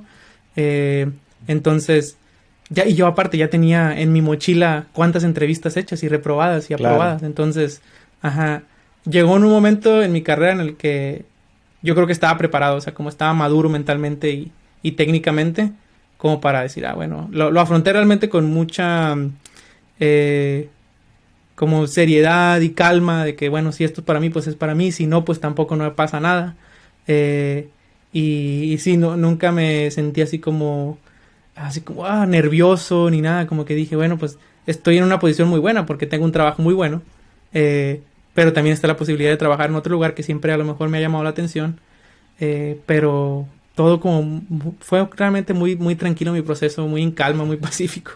Eh, pero yo creo que se debe a eso, a que, a que yo también ya estaba pues más maduro, ¿no? No tenía un, un, un título de Senior Software Engineer en ese momento, pero ya era como más maduro como persona, yo creo.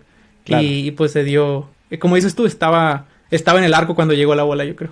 Sí, sí, sí, sí. sí. Y, la otra cosa es que con preparación viene la calma, porque cuando se, se, da este la entrevista, puedes ir y pues sin miedos, ¿no? Si sale bien, sale bien, si no sale bien, pues no pasa nada. ¿no? tampoco era para mí, sí. Sí, sí. Entonces, este, y, eh, esa seguridad se proyecta y la perciben los entrevistadores. Claro, claro, claro. Sí. Yo, me, acuerdo no fue tan complicado. En los momentos que me entrevistaba, hace muchos años que no me entrevisto para un trabajo, pero en, este, en una de las este, de las cosas que me, de los feedback que me dieron o de los aprendizajes que saqué es si no sé la respuesta de algo, en lugar de decir, pues esto no lo sé y no sé cómo resolver el problema, este, pues decir, mira, no sé ahora cómo se soluciona, o no sé, por ejemplo, el, ah, el, el, método de la función que, que, tendría que llamar para hacerlo, pero este, lo buscaría en este lado, lo buscaría en este lado, creo que más o menos se debería llamar por acá. Entonces voy como describiendo mi proceso de cómo resolvería el problema, aunque en realidad no sepa la solución como tal. Este, y entonces le digo, con este proceso, pues al final, digamos, o llego a la solución o pido ayuda y, y eventualmente lo aprendo a resolver. Exactamente. De hecho, eh, hace poco tuve una plática con una de personas que era mi manager y una de las cosas que estábamos platicando, no sé cómo llegamos a ese tema, pero me decía que eh, era, era más inteligente ser percibido como un ingeniero o una persona que, que se dedica a resolver problemas que como una persona que sabe X o Y lenguaje o framework. Claro. O sea, como, que o sea, dice, si, si tuvieras que salir a publicitarte, o sea, tuvieras que escribir a lo mejor un, un, panfleto donde viene, yo hago esto y esto y esto, arreglo esto y esto y esto, no sé. Era mejor poner como de, miren, yo me dedico a resolver problemas, sea cual sea el lenguaje, sea cual sea el lugar o el, el problema. Yo me enfoco en resolver problemas, no tanto en saber el lenguaje. Entonces, como dices tú, no sé exactamente las instrucciones para resolverlo, pero como ya tienes experiencia resolviendo otro tipo de problemas, dices, así lo afrontaría. O sea, haría a lo mejor esto primero, y si eso me lleva a cierta eh, conclusión, pues entonces trato esto otra cosa y así. Pero porque ya tienes a lo mejor también esa experiencia de, de hacerlo. Entonces, es más que nada eso, que la manera en la que uno afronta los problemas, como que eso, yo siento que también te hace como, es, es te da ese nivel como de seniority o de alguien con experiencia, de, que ya sabes, si bien no sabes la receta exactamente de cómo resolver algo, más o menos sabes cómo hacerlo, o sea, como dices, yo creo que lo podría hacer por aquí o por acá, por acá. Eh, y luego esto me lleva a otras conclusiones y por acá, por acá. claro, claro. Y, y como entender funcionalmente dónde encaja esa, esa, esa cuestión, ¿no? De, ah, pues esto en el mundo encaja aquí, ¿no? O lo que tiene al lado es esto, lo que tiene al lado es aquello. Exacto. las capas que están abajo, ¿no? Este, pues tú entras a navegar y hoy estaba, estaba hablando de Content Security Policy, ¿no? Y entonces, este, con, uno de los muchachos. Entonces, pues yo ya lo conozco cómo funciona, pero pues este, sin saber los las cosas específicas, pues funcionalmente lo puedo escribir. ¿Qué hace? ¿Para qué sirve? Etcétera. Pues no sé cuáles son los parámetros, no sé cómo se usa, o sea, no sé cuál es el header exacto que le tienes que poner y en dónde, pero conceptualmente lo entiendo y entonces después de ahí pues todo lo demás fluye, ¿no? Sí. Sí. Y exacto, y eso yo creo que te lo da la experiencia, o sea, como que muy difícilmente sales de la escuela como conociendo holísticamente cómo funcionan las cosas y así como de, ah, pues más o menos un sistema, ya sé cómo diseñarlo, o sea, ya sé, como dices tú, ya sé que tiene a lo mejor un, un request, tiene Content Security Policy y funciona, no ocupo saber el parámetro, ex, guion, header, lo que sea, no me lo ocupo saber de memoria, pero holísticamente, como por encima, sé cómo todo se mueve y cómo funciona. Entonces, y eso te lo da la experiencia. Entonces, difícilmente alguien puede decir, yo llegué a ser ingeniero senior en, en un año, dos años, porque ¿cuánta realmente experiencia pudiste haber recaudado durante ese año? Eh, a lo mejor sí, a lo mejor trabajaste por una empresa que estuviste súper entrado en el proceso y, y, tuviste que tener varios sombreros, como le llaman, donde hiciste todo de DevOps, de de frontend, de backend, y entonces tuviste tanta exposición que a lo mejor te quemaste, tuviste burnout, pero, pero ganaste mucha experiencia, pero difícilmente, entonces yo creo que esa parte de llegar a ser senior simplemente te la da la experiencia, te la, te la da el tiempo, con que, te expongas a otras cosas. Claro, claro. Este, te hago una pregunta que, bueno, no va muy relacionada con lo que estamos hablando, pero este, ¿cómo haces para mantener un buen balance vida-trabajo? Eh, ¿Cómo hago para mantener? Muy buena pregunta, sobre todo en los tiempos que vivimos, de, estar trabajando desde casa todo el tiempo. Eh, y, se vuelve un poco más fácil, pues no separarse del trabajo, porque ahora si el trabajo lo dejabas allá, unos cuantos kilómetros allá, manejabas para llegar a, donde trabajabas. Ahora tu trabajo está en a unos pasos de donde está la donde comes, a unos pasos donde está donde duermes. Entonces, ¿cómo le hago para mantener? Eh, pues para mí eh, es, yo diría, fácil como separar una cosa de la otra, porque como tengo hijos eh, y realmente demandan mucha energía, mucha atención, es notorio cuando ellos, ellos notan muy fácilmente cuando estoy pensando en otra cosa, pero estoy ahí con ellos. Entonces, últimamente he tratado mucho de estar como más presente cuando estoy con ellos o cuando estoy con mi esposa, porque sí me pasó, sobre todo durante la pandemia, que que no dejaba mi mente de estar pensando en el trabajo y estaba ahí con ellos, pero no estaba presente realmente, estaba pensando en, en cómo hacer esto y cómo hacer aquello. Eh, entonces ahora me ha ayudado mucho eh, esta cosa que se llama mindfulness o cómo tratar de meditar antes de empezar a trabajar o antes de dormir eh, y, y, leer un poco sobre cómo funciona la mente también. eso es lo que yo creo que más me ha ayudado y sí trato como, de hecho tengo unas notificaciones en mi celular que, me llegan random como cada... Me llegan como cuatro o cinco en un día, todos los días, pero así en horario random. Y me llega, y yo le puse el mensaje de, eh, ¿Are you present? Así como que estás presente en el momento. Incluso a veces me llegan cuando vengo manejando. Y ya es que a veces, no sé si te pasa de que me pasaba antes de que venía manejando y llegaba a algún lugar y decía, ¿cómo llegué aquí? O sea, que uno maneja en automático, ¿no? O sea, eh, maneja sin pensar ya, o sea, ya te sabes tan el camino a los lugares donde vas que, que va, puedes ir pensando en otra cosa mientras vas manejando. Y, cuando me llegan esos mensajes y los veo, digo, toco el, el, el, el uh, volante de mi carro, tiene como costuras. Entonces una de las cosas que recomiendan como para ponerte presente en el momento es sentir lo que estás tocando, ¿no? Entonces si estoy tocando aquí o por ejemplo a veces estoy sentado y toco lo que, o sea, toco el sofá o toco eso como de, ah, okay. o sea, puedo dejar de pensar un momento y volver al, al, al, momento presente y decir, realmente estoy presente, entonces eso me ha ayudado últimamente mucho. Como claro. esas notificaciones que las leí en un libro, era como un, un tip que te daban en un libro de, de recordarte a ti mismo cómo estar presente eh, en, en, cualquier lugar donde estés con tus hijos o en cualquier lugar. Eh, entonces, eso es lo que yo creo que me ha ayudado un poco más como a mantener ese balance entre el, el trabajo y, y, la casa o la familia. Claro, claro. Este, el, lo que comentas de, de que se te vaya la mente mientras estás manejando es algo muy de California, ¿no? Porque la, la, la ¿cómo se llama? Este, la, las calles son... Bueno, yo, yo, he manejado mucho allá, ¿no? Y, este, uh -huh. y es muy monótono, todo muy monótono. ¿no? Este, todo, todo, se parece. Todo se parece. Vas a una ciudad y pasas una, es la misma ciudad. Sí, sí, sí, sí, sí. Parece que las hacen como, como tienen moldes y ponen una ciudad y luego tienen otro molde y ponen exactamente la misma ciudad. Sí, sí, sí. Yo, yo iba manejando, por ejemplo, de Phoenix a Los Ángeles, no me acuerdo la carretera, pero es toda recta, recta y pones velocidad crucero y ahí vas. Y sí. algo que no pasa en México y en Argentina tampoco es que terminas teniendo compañeros de, de carretera, ¿no? O sea, vas tú en tu carro ah, sí, y al lado sí. va el otro, otro carro y van por kilómetros y kilómetros juntos, ¿no? Lo vas viendo, como que hasta lo usas de referencia, mira ahí. Sí, sí, o sea, cierto, se trazan un poquito, se adelantan, pero casi todos van juntos, ¿no? Porque todos van a la velocidad máxima y ya. Uh -huh. Y este y en, y en, México, pues no, en México el tráfico es más caótico y, y creo que no te sí. da ese tiempo de que la mente se, se vaya, ¿no? Se vaya. sí, sí, Cierto, a lo mejor Entonces, me ha pasado mucho más acá, sí. Sí, sí, no quiero morir, ¿no? este, pero sí entiendo lo que dices de que en esa pues monotonía, eh, a mí se me hace muy difícil poder manejar tantito cansado en, en Estados Unidos por esa monotonía. Porque luego, luego me empieza a agarrar sueño, ¿no? Este, sí.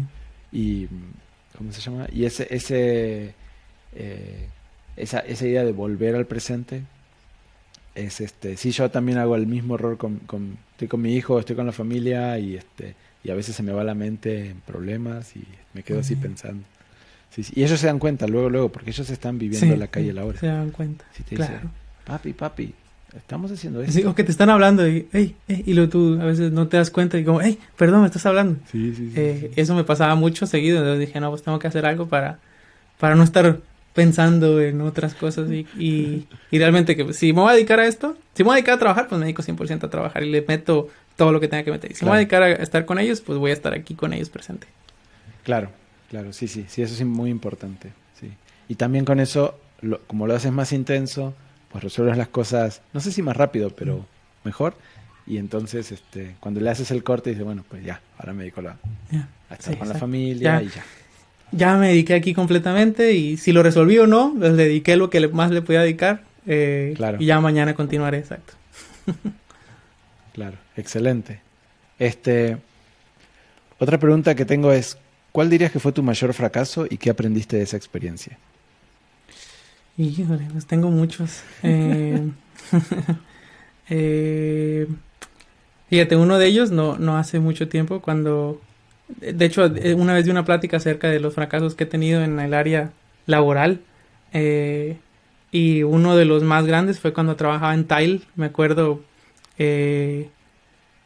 una vez me, yo trabajaba en la parte de e-commerce y estábamos, Tile solamente en ese entonces vendía en Estados Unidos por medio de nuestro e-commerce, pero luego nos expandimos a vender en Europa, eh, en Canadá y en otros lugares del mundo eh, por el mismo e-commerce, nada más que teníamos centros de distribución ya en varios países.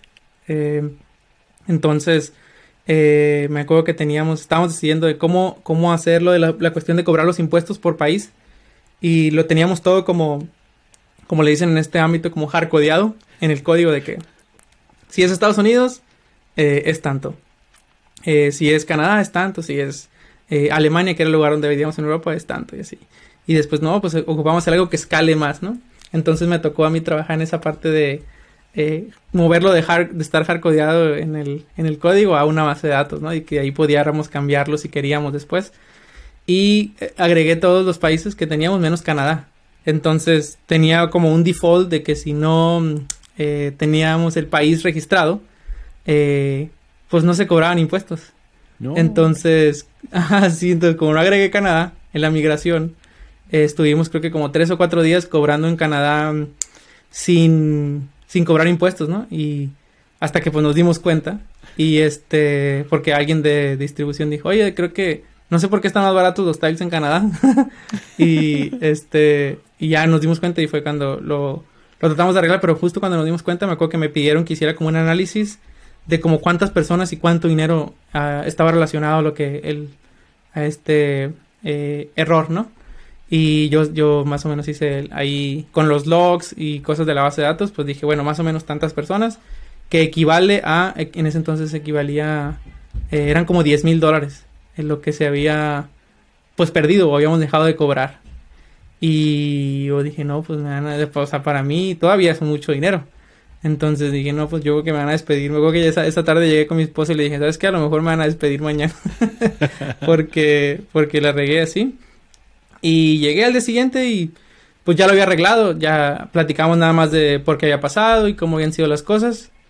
Y me acuerdo que mi, eh, mi jefe me dijo, mira, no, no, no te preocupes, o sea, no, no pasa nada, no, o sea, no te asustes ni nada eh, simplemente hay que poner cosas como en práctica para que ya no vuelva a pasar. Eh, y ser como más cuidadosos para, no simplemente tú, porque tampoco hay gente que te revisa el código, entonces, ¿cómo le hacemos para que todos eh, no nos vuelva a pasar y así? Y, y, me dijo, pero, o sea, el hecho de que te equivoques también es seña de que, pues de que estás trabajando, estás haciendo cosas, ¿no? Entonces, eh, va a venir como consecuencia y a todo nos pasa, ¿no? Que cuando estás realmente trabajando en cosas importantes, pues vas a tener como consecuencia que te puedes equivocar. Y me acuerdo que también me pasó cuando recién entré a Netflix en mi primera semana. Eh, eh, hice una cosa que rompió el sign up de Netflix para Internet Explorer. Y, y ya ahí, pues ya Netflix es, es, otra escala. O sea, ya es millones de, de, de, de requests por segundo. Entonces lo rompí, no sé, como por horas. Pero fue eh, miles y miles de personas que no pudieron uh, crear su cuenta durante ese tiempo. Y, me dijo lo mismo mi, mi jefa, así como de... Eh, o sea, dijo, pues si te sigue pasando, a lo mejor te voy a despedir, me dijo. pero, pero también enseña de que, pues de que estás trabajando, ¿no? Y, uno se va a equivocar y también eh, no pasa nada tampoco cuando uno se equivoca. Porque malo, malo fuera a lo mejor de que te equivocaras, como dice mi, dijo mi jefe, muchas veces en lo mismo, porque entonces no estás aprendiendo. Pero a mí me sirvió en estos errores que he tenido como para después ser más cuidadoso con las cosas, como de, a ver, ya tengo mi propio modo de pensar de, eh, creo que esto lo debería de ser así, porque eh, para ser más seguro, o tener como ciertos respaldos o, cosas que me ayuden a mí, a mí mismo a asegurarme de que el cambio que estoy haciendo eh, no va a ser como destructivo, ¿no? Como le puedan llamar. Claro. Y si llega a pasar algo, que hay un, hay una, hay un plan de contingencia, ¿no?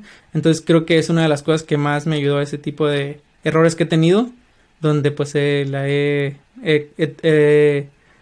tronado producción eh, en algunos lugares y, y aprender de, de, eso y no decir como que, y chale, pues ya me van a despedir y, y pues ni modo, a ver dónde me contratan ahora, ¿no? Sino decir, bueno, ¿cómo, ¿qué puedo aprender de esto?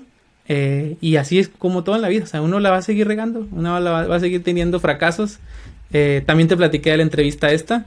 Y sí, como que tratar de afrontar cosas difíciles que le pasan a, a uno como persona eh, y aprender de ello, así como de ¿qué, ¿qué, es lo bueno que le puedo sacar a esto. O sea, si ya me pasé un mal rato y hice pasar a otros un mal rato, ¿cómo puedo aprender para que no vuelva a pasar o o tratarlo menos de que, de que algo así pase de nuevo.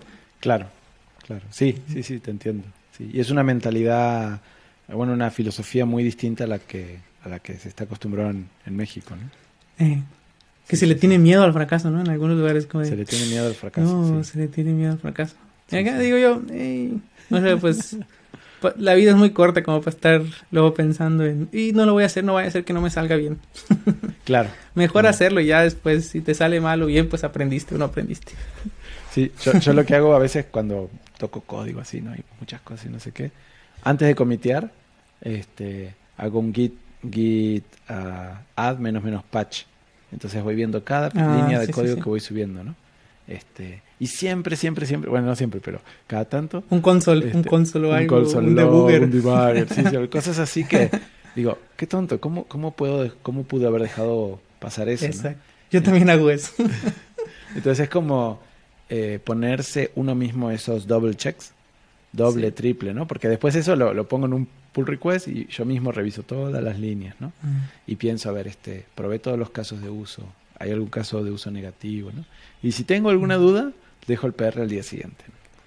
Y en la mañana lo veo así con un cafecito y digo, ¿cómo pude escribir este código, no? sí, sí, sí. Pero es ese... ¿Qué estaba pensando? Claro, ¿qué estaba pensando? Sí, sí, sí. A veces que me quedo hasta las 5 de la mañana programando y duermo y a la mañana siguiente algo que era que en ese momento estaba trabado y todavía no me salía, luego luego me sale, ¿no? Entonces, este es, es dar ese ese tiempo, ¿no? Y, y al tener ese proceso, pues bajas esos errores, ¿no? Y, todo eso te va dando la experiencia. Mm. Yo una vez tiré el sitio de Coca-Cola también. Oh. sí, sí, sí. Pero bueno, no fue tanto mi culpa porque me dieron un servidor de staging y resulta que ahí estaba producción de Coca-Cola y nadie me dijo. entonces yo oh. estaba con Windows, ¿no? Este, entonces instalé una DLL y tenía que reiniciar el servidor. Bueno, reinicio el servidor, me voy a servir otro cafecito, ya la, ya la, Y cuando voy bajando la escalera, así, toda la gente corriendo, para todos lados, ¿no? Todos los de Haití, que los, yo los conocía, eran, son, son amigos míos. Corría para todos lados, ta, ta, ta, así, no, emergencia, emergencia, se cayó, se cayó. Y yo así con mi tacita de café feliz, ¿no? Ya, la, la, ¿qué se cayó? Ah, se cayó Coca-Cola Producción, ah, sí, sí, pues este, oh, ¿y qué habrá pasado? se cayó tal servidor. Ah, sí, yo lo reinicié y todos me miraron a mí así, con odio. Nadie dijo que era producción. me habían dado acceso de administrador, todo, a un servidor que era producción y yo no sabía. Mm. Suele pasar. Sí. Así que sí, sí te entiendo. Excelente. Este, si quieres, pasamos a la, a la, parte de planes y objetivos para el futuro. Este, ¿Cuáles son las tres cosas más importantes para ti hoy? Mm, buena pregunta.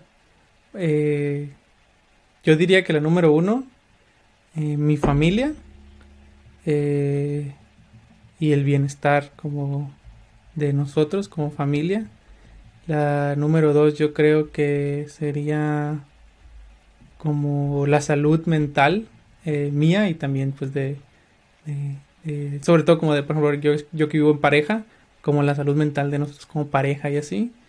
Eh, y número tres, eh, no lo sé, podría ser a lo mejor mi trabajo, eh, pero yo como que le he dedicado muchísimo tiempo a aprender sobre estar como bien en general y como las áreas de la vida en, la que, en, la, en las que a lo mejor es conveniente estar bien y una de ellas es la parte emocional, como ya mencioné, y luego otra parte eh, emocional y mental, y luego otra parte, las, la parte de las finanzas. Entonces, eh, me he dedicado los últimos cuatro o cinco años a, a estabilizar como esta parte de las finanzas. Entonces, es algo que me parece importante, incluso más que mi trabajo, eh, porque puedo dejar de trabajar a lo mejor donde trabajo ahorita y puedo ir a otro lugar, pero tener esta parte de, de ser bueno administrando lo que uno genera y eso, creo que es más valioso a lo mejor que, ganar mucho más eh, en algún lugar. Entonces yo diría mi familia y su bienestar, eh, salud emocional y mental, eh, mía primero y después de, la gente que está cerca de mí, y luego salud financiera, diría yo. claro. En, salud también quiero, quiero también agregar lo de salud, de bienestar físico también, esta parte de cuidarse uno como persona. Entonces yo diría eso como mi familia y su bienestar, mi bienestar como individuo y, como pareja y luego a lo mejor la parte de las finanzas. Claro, Claro, interesante. ¿Sabes que es un tema La respuesta a lo mejor un poco este, distinta, yo creo. No, pero yo también me, en algún momento me he puesto con el tema de las finanzas, el tema de eh, presupuestos, o sea, bueno, varias cosas así, ¿no? Este, Inversiones y demás. Y es un tema que creo que estaría interesante poder desarrollar en alguna otra, en algún otro episodio. Este, estamos queriendo hacer como, eh, te lo comentaba un poco antes de la, de la, de la grabación, ¿no? Este, estamos queriendo hacer como eh, debates y entonces este, creo que ese sería un tema para, para debatir y, y si gustas te podemos invitar. Yo encantado. De, de lo que más me gusta hablar a mí es de, eh, fuera de, de, la cuestión de tecnología, eh, que, que, me gusta mucho, pero no es lo que más disfruto eh, en la vida, es el fútbol, el soccer y las finanzas. O sea, y las finanzas personales, no tanto a lo mejor como macrofinanzas y pensar de teorías conspiratorias del gobierno y cosas así, sino de llegar a la realización que, que lo, lo que hacemos es trabajamos eh, principalmente pues para generar dinero, para tener cierta libertad y a lo mejor poder ah, comprar o tener ciertas cosas o tener tiempo para hacer otras cosas. Y, como darte cuenta de esto, de que estás trabajando para, pues para tener como cierta libertad. También a veces es como de, bueno, una vez se lo escuché de hecho Iván Velázquez de cuánto tiempo te cuesta tu trabajo. Eh, y, si, y como dice esta parte de, dividir el, mi trabajo contra mi familia y todo eso y darte cuenta que a lo mejor puedes tener un trabajo que te paga mucho, pero te está absorbiendo la vida.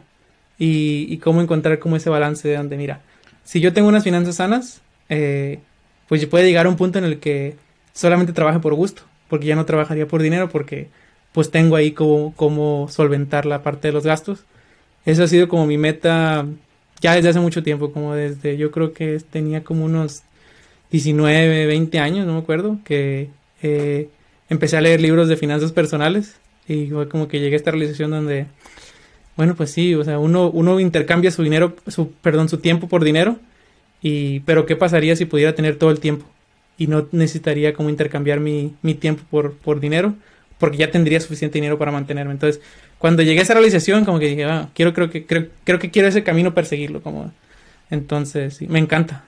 me encanta hablar de esas cosas. Este, sí, el, eh, hay varios, bueno, blog posts y demás que hablan de la idea de jubilarse a los 40.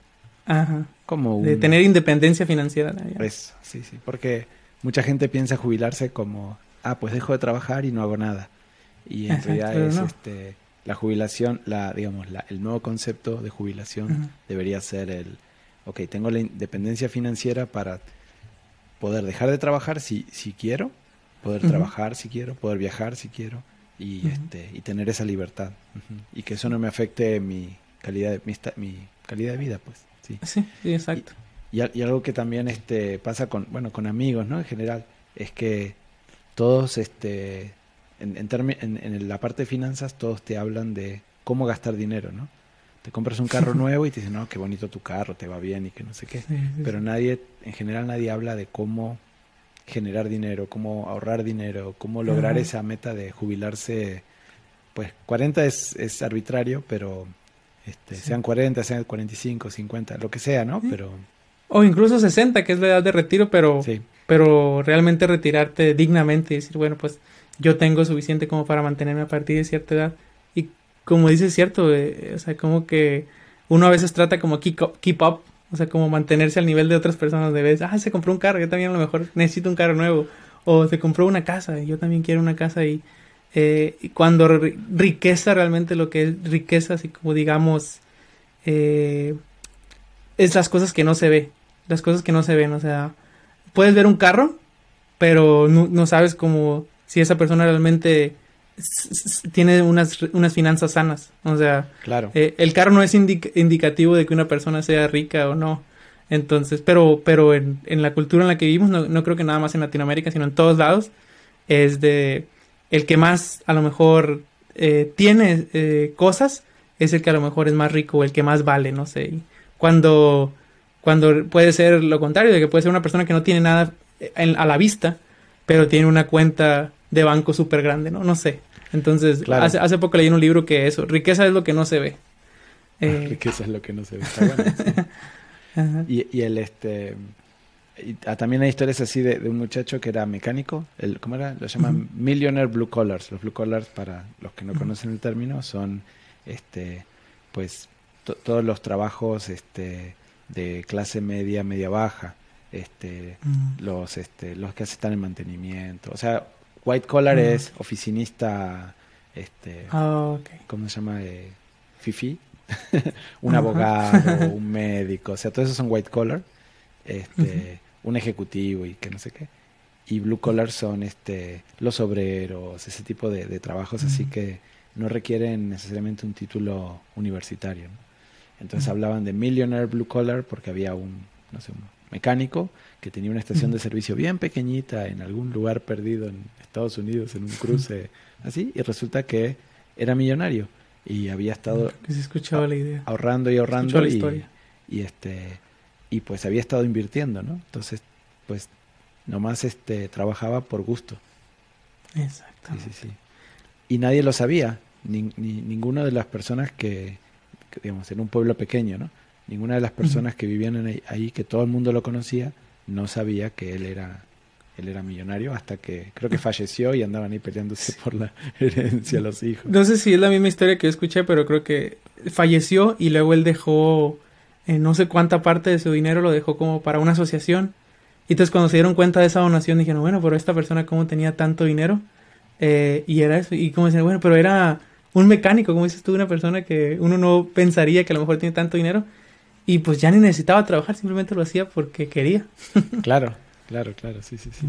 Este, y en, en, este, en toda Latinoamérica está esta cuestión de la ostentar, ¿no? Este, entonces, poder ah, transmitir esa, digamos, este, este mensaje, este concepto para cambiar esa cultura, para mí es algo muy interesante poder, poder charlar en otro, en otro episodio. Sí, yo encantado. Es, yo diría que es de lo que más me gusta hablar junto con el fútbol. claro, excelente. Entonces, pues ahí lo, lo organizamos. Este, cuéntame, ¿qué te hubiera gustado haber logrado el año pasado? con todo esto de la mm. pandemia, pues ha estado eh, ¿Qué me hubiera gustado haber logrado el año pasado? Hace, hace tiempo que tengo esta idea de eh, aprender a volar. Eh, no aprender a volar así como que me aviento de un edificio y luego vuelo, sino como pilotear un avión. Y a mí me pasa mucho que yo hay cosas que creo que a lo mejor digo, no, esto es imposible o esto es muy difícil de lograr. Hasta que conozco a alguien que lo hace. Y digo, bueno, pues él también es un ser humano como yo y también tenemos más o menos la misma edad o, estamos o menos de la misma estatura, no sé, como que me comparo y digo, no creo que sea tan imposible entonces, como que soy mucho esta parte de que si, si una idea no está en mi universo como de posibilidades donde yo ya conocí a alguien o sé cómo se puede empezar o algo así, como que es muy difícil para mí concebirla.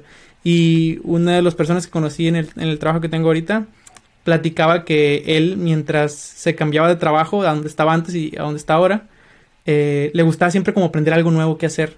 Eh, cuando se cambiaba de trabajo, se tomaba una, dos semanas, tres semanas entre un trabajo y otro. Y en, una, la última vez que se cambió de trabajo aprendió a pilotear un avión. Y, eh, y, le dieron, tiene su licencia de, creo que la primera licencia que te dan como piloto se llama piloto privado y la, y la después la más, eh, la que sigue es como piloto comercial. Y el, hay ciertas horas que te requieren para poder ser piloto privado, que creo que son entre 40 y 60 horas de vuelo. Y él logró las, las 60 o 40 horas de vuelo que, tenía en, en una o dos semanas, creo, porque le dedicó mucho tiempo, yo creo. Claro. Y cuando platicó esa historia, yo empecé, me acuerdo, a, cómo empieza uno a ver luego las cosas en todos lados, ¿no? Entonces empecé a ver lugares donde uno podía hacer, eh, eh, le llaman como vuelos de exploración, que es de te subes un avión con una persona y, y, luego ya que despegan te deja más o menos pilotearlo. Entonces, eh, me hubiera gustado el año pasado aprender, pero yo creo que este año voy a dedicarle tiempo a, aprender a, volar. Eh, no sé, se me hace como increíble que alguien pueda saber volar. a lo mejor a alguien le parece increíble que no sepamos programar, pero yo cuando veo a alguien que vuela un avión para mí es wow. O sea, ¿cuántas cosas tiene que saber uno? Y hasta que no me di cuenta que alguien como yo a lo mejor podía, eh, sabía volar un avión. Y entonces empecé a descubrir otras personas que también sabían volar aviones. Y yo digo, bueno, esto es más común de lo que uno cree. Eh, eh, me hubiera gustado aprender a volar, pero con lo de la pandemia me detuve un poco porque pues no se podía ir a hacer los vuelos de exploración. Pero yo creo que ya, ya que se abrieron los, los lugares otra vez, entonces me gustaría aprender a volar eh, un avión. Interesante. Sabes que es la primera persona que conozco que me comenta que quiere aprender a pilotear un avión. Este, yo, yo, este, yo estuve también averiguando para ese tema porque también me interesa poder hacerlo. Y, este, y hay un muchacho, ah, no me acuerdo cómo se llama ahora, pero se fue con un pipistrel. Un pipistrel es un avión este, que aterriza en agua, eh, ¿cómo se llama? No anfibio, ah, pero bueno, aterriza en agua, eso. Este, chiquitito, de dos asientos. Y, este, y es una moto, o sea, es nada. Y, este, y con ese avión dio la vuelta al mundo. Mm. O sea, son, esos aviones que usan en tipo Florida, así para volar bajito, al lado de la, cerquita de los ríos, así. Aterrizan, se ponen a pescar y así, ¿no? Este, entonces... También los he visto mucho en Canadá. Bueno, me tocó ir a Canadá y como que ahí en la parte de Vancouver, como hay eh, gente que vive como de un lado de como una isla, los usan como para cruzar de la isla y aterrizan como en el lago de... Acuatizan, porque no aterrizan. Acuatizan, eso. Acuatizan en el, en el lago ahí de, de Vancouver. Y sí, bastante interesante que pudo cruzar el, mundo completo usando un avión tan pequeñito. Sí, sí, sí, es este... ¿Cómo se llama? Es, muy, muy gracioso, la historia es muy graciosa. Sí, sí, sí. El, perdón, el, el avión se llama el... Este, creo que se llama el CIMAX. Es, es un avión es, un avión brasilero, eh, biplano. Biplano, muy, muy bonito. Este, bueno, el, CIMAX es como más grande, pero sí, hay uno, es el, o es el Super Petrel, no me acuerdo el nombre exactamente, pero es así, 100 caballos, este, y pues... Bien pequeño, pequeño. Bien pequeño, sí, sí, sí. Es este de los, ahora, ahora están sacando el, la licencia SLA, que es la de, la de eh, eh, que requieren menos horas de vuelo, menos este, em, menos cosas y, esa es, ese avión encaja en esa categoría. Sí, sí, sí. que creo que primero te enseñan a, le llaman como volar con instrumentos, creo que le, llaman en la primera fase, que es que puedas volar un avión viendo todas las métricas que tiene el avión. Y luego la siguiente es volar sin instrumentos, que tú puedas volar sin saber lo que el avión te está diciendo a lo mejor. Y ya después esta parte de piloto privado y así hay otras. Pero sí es una de mis metas. Mi, este, mi padrino volaba, mucho en Argentina, mm. era más, este, ah, más um, popular ese tema, ¿no? Y, ah, y aparte, pues en, en, en, los 80, 70 todavía la gasolina estaba económica, entonces era mm. bastante económico ah, volar en comparación con ahora, ¿no? Porque el costo más grande es la gasolina, bueno, el combustible y todo lo demás. Este, y entonces lo que hacían era, iban volando y le ponían papeles en, en las ventanas para volar, hacer práctica de vuelo con instrumentos. Mm. Sí, sí, sí. Y varias veces tuvo así encuentros cercanos donde casi... casi ahí, ahí, se acaba la historia, ¿no? sí. Este, porque no sé si sabías la... Por ejemplo, tú manejas un carro, ¿no? Entonces tú mueves el volante y la reacción del carro es inmediata, ¿no? Este, la complejidad con el avión es que tú mueves, mueves los volantes, bueno, bueno, mueves los comandos y la reacción no es inmediata. Entonces, este, lograr, lograr ese, ese balance es muy complicado. Y una vez que lo logras, después el siguiente desafío es que eh, los peligros no los ves hasta que cuando... O sea, con un carro tú vas andando, ¿no? Y si se te pone un carro adelante, dices, ¡ay! te corres y ya, ¿no? Este, Pero aquí hay un montón de situaciones, volar, digamos, como piloto, que tienes que prevenir antes de que sucedan, porque para cuando suceden ya es tarde. Este, Por ejemplo, si te metes adentro de una nube y no traes, ¿cómo era? TKIP creo que es, que es este capacidad de vuelo, este, ¿cómo es? Eh, ¿Cómo era? Eh, poder volar um, flight under ice condition, known ice conditions. Y este, y entonces se te arma, se te arma hielo en las alas y te caes como un avión, como un piano y, y no puedes controlarlo. Entonces, este, pues Digo, no te quiero asustar. ¿eh? No, sí. Pero este, a eso voy, que son esas cosas que, digamos, uno que no sabe, pues se mete. Sí, pero nunca te lo imaginas. ves una nubecita y dices, ay, me meto. Pero este, todas esas son cosas que en, en, el, en el, ¿cómo es? Durante el curso te, te enseñan, ¿no? Este, o bueno, de lo poquito que yo averigüé, ¿no? No, no, no, he, no, no he hecho mucho. Pero este, esos son como los peligros, ¿no? Que este, que, que nosotros venimos con la formación de programación, pues eh, eh, es algo como natural, ¿no? Decir, ok, ¿cuáles son los eh, todos los posibles casos, ¿no? Este, ¿Cuál es el edge case? ¿Qué es lo peor que puede pasar? ¿Cuáles son las prevenciones que tengo que tomar? Etcétera. Y pues luego luego sale, ¿no? sí. Le, veo una ventaja a, tener esta, esta mentalidad de, de, tratar como de encontrar los peores casos siempre con ese tipo de cosas. Entonces como de que se me hace como que a veces es más fácil aprender también cosas. sí, sí, es más fácil porque ya lo, vas con esa mentalidad de buscar, buscar todos los posibles escenarios y entenderlos. Sí, interesante, interesante. Pues mucho éxito con, con lo de con lo de este, aprender a volar. sí. Este, ya nos avisas cuando puedas llevar pilotos, cuando puedas llevar este pasajeros, porque hay un periodo en donde no puedes y luego ya puedes. Sí, sí, este, eso. ¿Qué aspiras lograr el próximo año? Aparte de aprender a volar. eh, ¿Qué aspiro lograr el próximo año? En este momento eh, le he estado dedicando también mucho tiempo a, a la parte como de la salud mental y me gustaría, una de las cosas que tengo así como metas y fija es este tratar de estar mucho más presente todo el tiempo y como que dedicarle más eh, a entender como, como lo, cosas de la mente y porque son, yo creo que eh, uno yo tengo, esta creencia de que uno crece como profesional solo en medida de lo que uno crece como persona.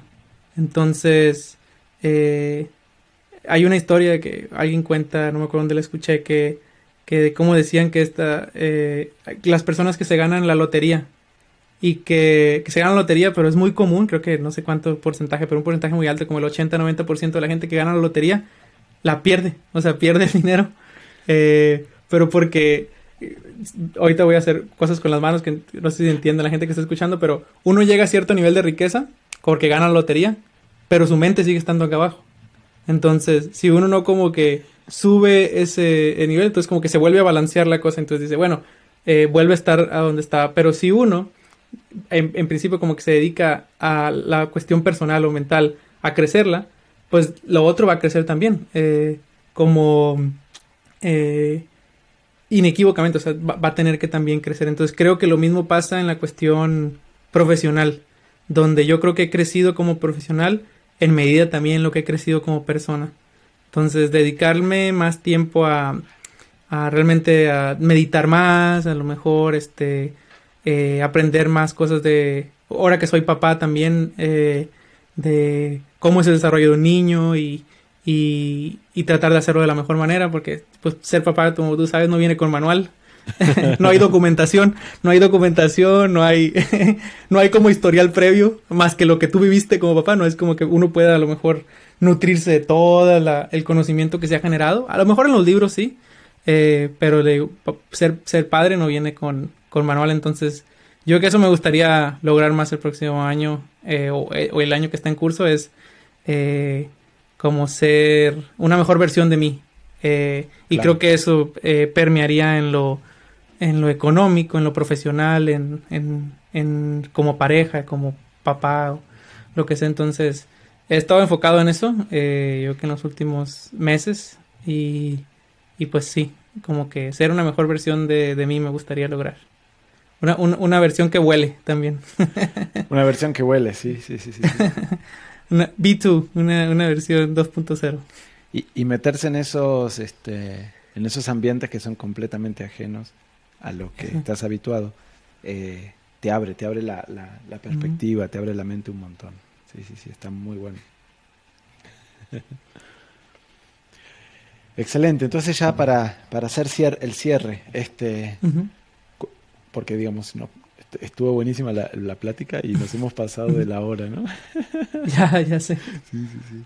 Este, cuéntame de, de, tu, de tu red de contactos, amigos, familiares, conocidos. ¿A quién te gustaría invitar a este podcast para compartir su historia? ¿A quién te gustaría nominar y por qué? Eh, te, lo mencioné hace eh, durante la plática, pero una de las personas a lo mejor que estaría interesante es este Carlos López. Eh, igual luego te paso el contacto, su, Twitter es creo que arroba Charlie, como Charlie en inglés, o, como el nombre este común anglosajón, Charlie Bot. Eh, creo que su, su, su usuario en Twitter. él también tiene un podcast, trabaja actualmente en Google, trabaja para Wiseline y tiene una historia interesante, como, como también él llegó a, a trabajar acá en Silicon Valley. Em, también mi co-host eh, se llama Carlos Castro, mira, puros Carlos. Puros Carlos. Eh, puros Carlos.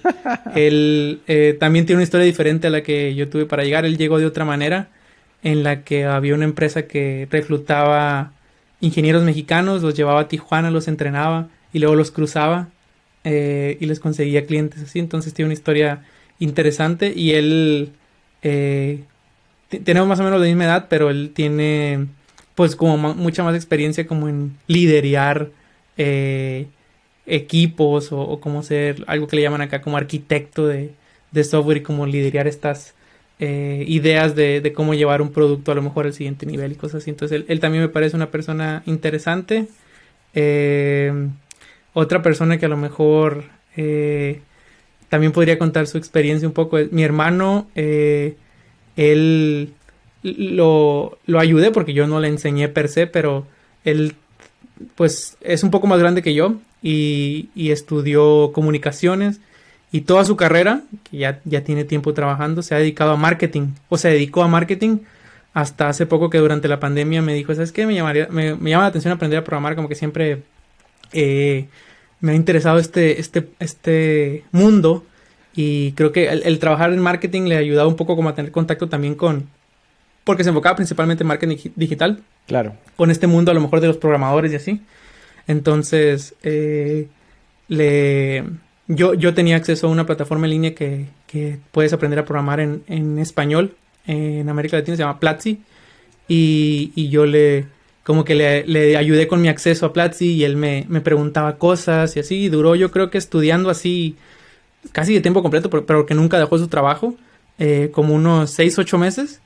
Y después yo le ayudé como a, le decía, mira, yo que te conviene una posición así como con este tipo de requerimientos para, para ti que eres junior, pero o sea, ya tienes tiempo en tu carrera, entonces tampoco puedes a lo mejor aceptar un trabajo que te pague menos de lo que estás ganando, no sé, o sea, puedes hacer trade-offs, eh, pero si ya estás acostumbrado a cierto nivel de gasto, a lo mejor quieres algo así. Entonces yo le decía, mira, este tipo de posición a lo mejor te conviene, ¿no? Entonces yo le ayudé a buscar una posición y encontramos una y, ahorita está trabajando como, como desarrollador web. Eh, eh, y pues la está sufriendo o está como en este proceso como de a lo mejor cuando nosotros empezamos, pero eh, él a lo mejor ya no tiene esta ventaja de que a lo mejor nosotros éramos jóvenes y, y vivíamos a lo mejor este con muy pocos gastos, ¿no? Entonces ella a lo mejor tiene un cierto estilo de vida y, y pues y ya está acostumbrado a hacer ciertas cosas que ahorita está como en una en su cabeza. Imagino que todos los días ha de tener dolor de cabeza porque, eh, pues, empezar otra vez de cero una carrera y, en este mundo de,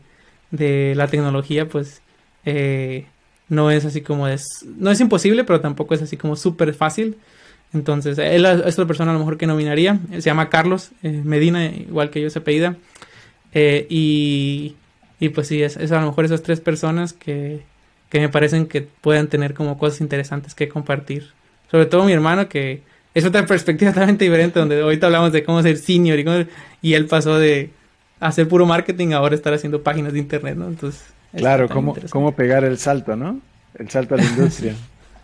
sí. No, y aparte con una, ¿cómo se llama? Con una, una guía y un apoyo del calibre como el tuyo, pues, este, tiene... Pues hacemos lo que podemos. tiene este, un, un, un, hay una, una, una gran ventaja, ¿no?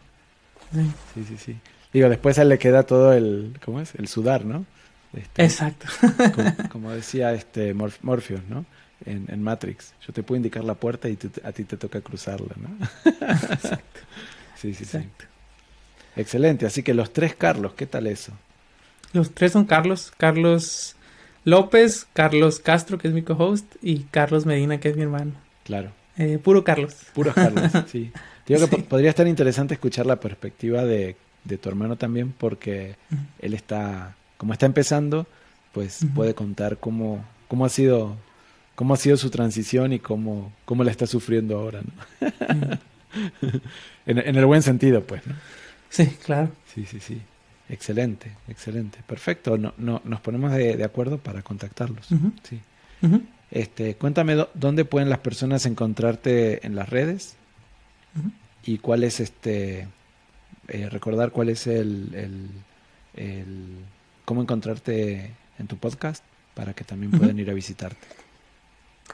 Eh, yo eh, individualmente a mí me pueden encontrar como arroba Medina Marco en casi en todas las redes sociales que yo recuerde. Si ponen en Facebook Medina Marco, en Twitter Medina Marco, en Instagram Medina Marco, ahí probablemente me encuentran. Casi no soy activo en redes sociales, soy como lo que llaman como un lurker, que nomás como veo cosas, pero no posteo tantas. Eh, eh, pero en Twitter a lo mejor es donde más eh, pongo cosas o, estoy como más al pendiente de cuando alguien me habla por ahí en mensajes directos. Están abiertos mensajes directos de Twitter. Entonces, arroba Medina Marco yo como individuo y el podcast se llama Sin Frontera. Punto dev es la página de internet. Dev como developer, D-E-V. Y, y, el Twitter es arroba sin frontera dev. Eh, creo que es arroba sin frontera dev o no, arroba sin frontera dev podcast, no recuerdo, pero te paso el link. Pero la página de internet tiene toda la información. Ahí tiene cómo suscribirse al podcast, todos los episodios y, también nuestras redes sociales. Entonces, sinfrontera.dev es la página. Perfecto. Sí, este, luego lo pongo en las, en las notas del episodio para los que, los que quieran ver. Y, y cuéntanos así en resumen, creo que igual lo comentaste antes, ¿no? Pero cuéntanos en resumen de qué se trata el podcast y, y por qué este eh, lo deberíamos escuchar. Ajá. trata también un poco una idea parecida a lo que eh, de cómo va este podcast y es un poco para incentivar a, más personas de, habla hispana o de América Latina a que incursionen en el mundo de la tecnología, así como lo está haciendo mi hermano. Eh, ¿Por qué? Porque una vez estando acá, como que yo y pues también la persona con la que hago mi co-host, nos dimos cuenta que la representación de hispanos en, el mundo de la tecnología, sobre todo aquí en Estados Unidos, es muy baja. Eh, creo que somos menos del 3%. Entonces, y yo lo, yo lo veo en mi, en mi trabajo actual y en trabajos que he tenido antes donde eh, soy a lo mejor el único latino o habla hispano del lugar donde estoy. Eh, no, no de la empresa, pero a lo mejor de la organización en la que estoy, el equipo donde estoy. Y, pues a veces está padre tener otra persona eh, parecida con quien también estar ahí como en contacto y ah, motivados por esta idea de incrementar la la representación de latinos y latinas en el área de tecnología, pues decidimos hacer un podcast donde compartimos nuestra experiencia de cómo ha sido llegar hasta acá, eh, a lo mejor aquí a Silicon Valley en específico, pero incluso desde cómo entrar al mundo de la tecnología, consejos de con, entrevistas, eh, cosas como cómo negociar eh, un salario, a lo mejor una oferta o un incremento, costo de vida, eh, los salarios en general, cuánto, cuánto cuesta la vida aquí, cuánto se, te, remunera y cosas así. Eh, un poco también de finanzas personales o, finanzas ya estando acá. Eso como hacerle el camino, pavimentar el camino para la gente, pavimentar el camino para la gente que, viene y que, y que quiere, a lo mejor le llama la atención trabajar de este lado. Eh, para, pues simplemente para que se animen más y vean que, que no es imposible. no está fácil, pero tampoco es imposible. Claro, Claro, excelente, excelente. Yo, yo lo recomiendo al, al, podcast Sin Fronteras. Eh, lo escuché la otra vez y estuvo muy, muy chido. No, no escuché todos los episodios todavía porque no me dio tiempo. Pero sí, sí me ha gustado mucho. ¿eh? Así que muy buen trabajo ahí, Marco, con, con tu podcast. Gracias. Gracias. Y también a Carlos, que, que está como co-host.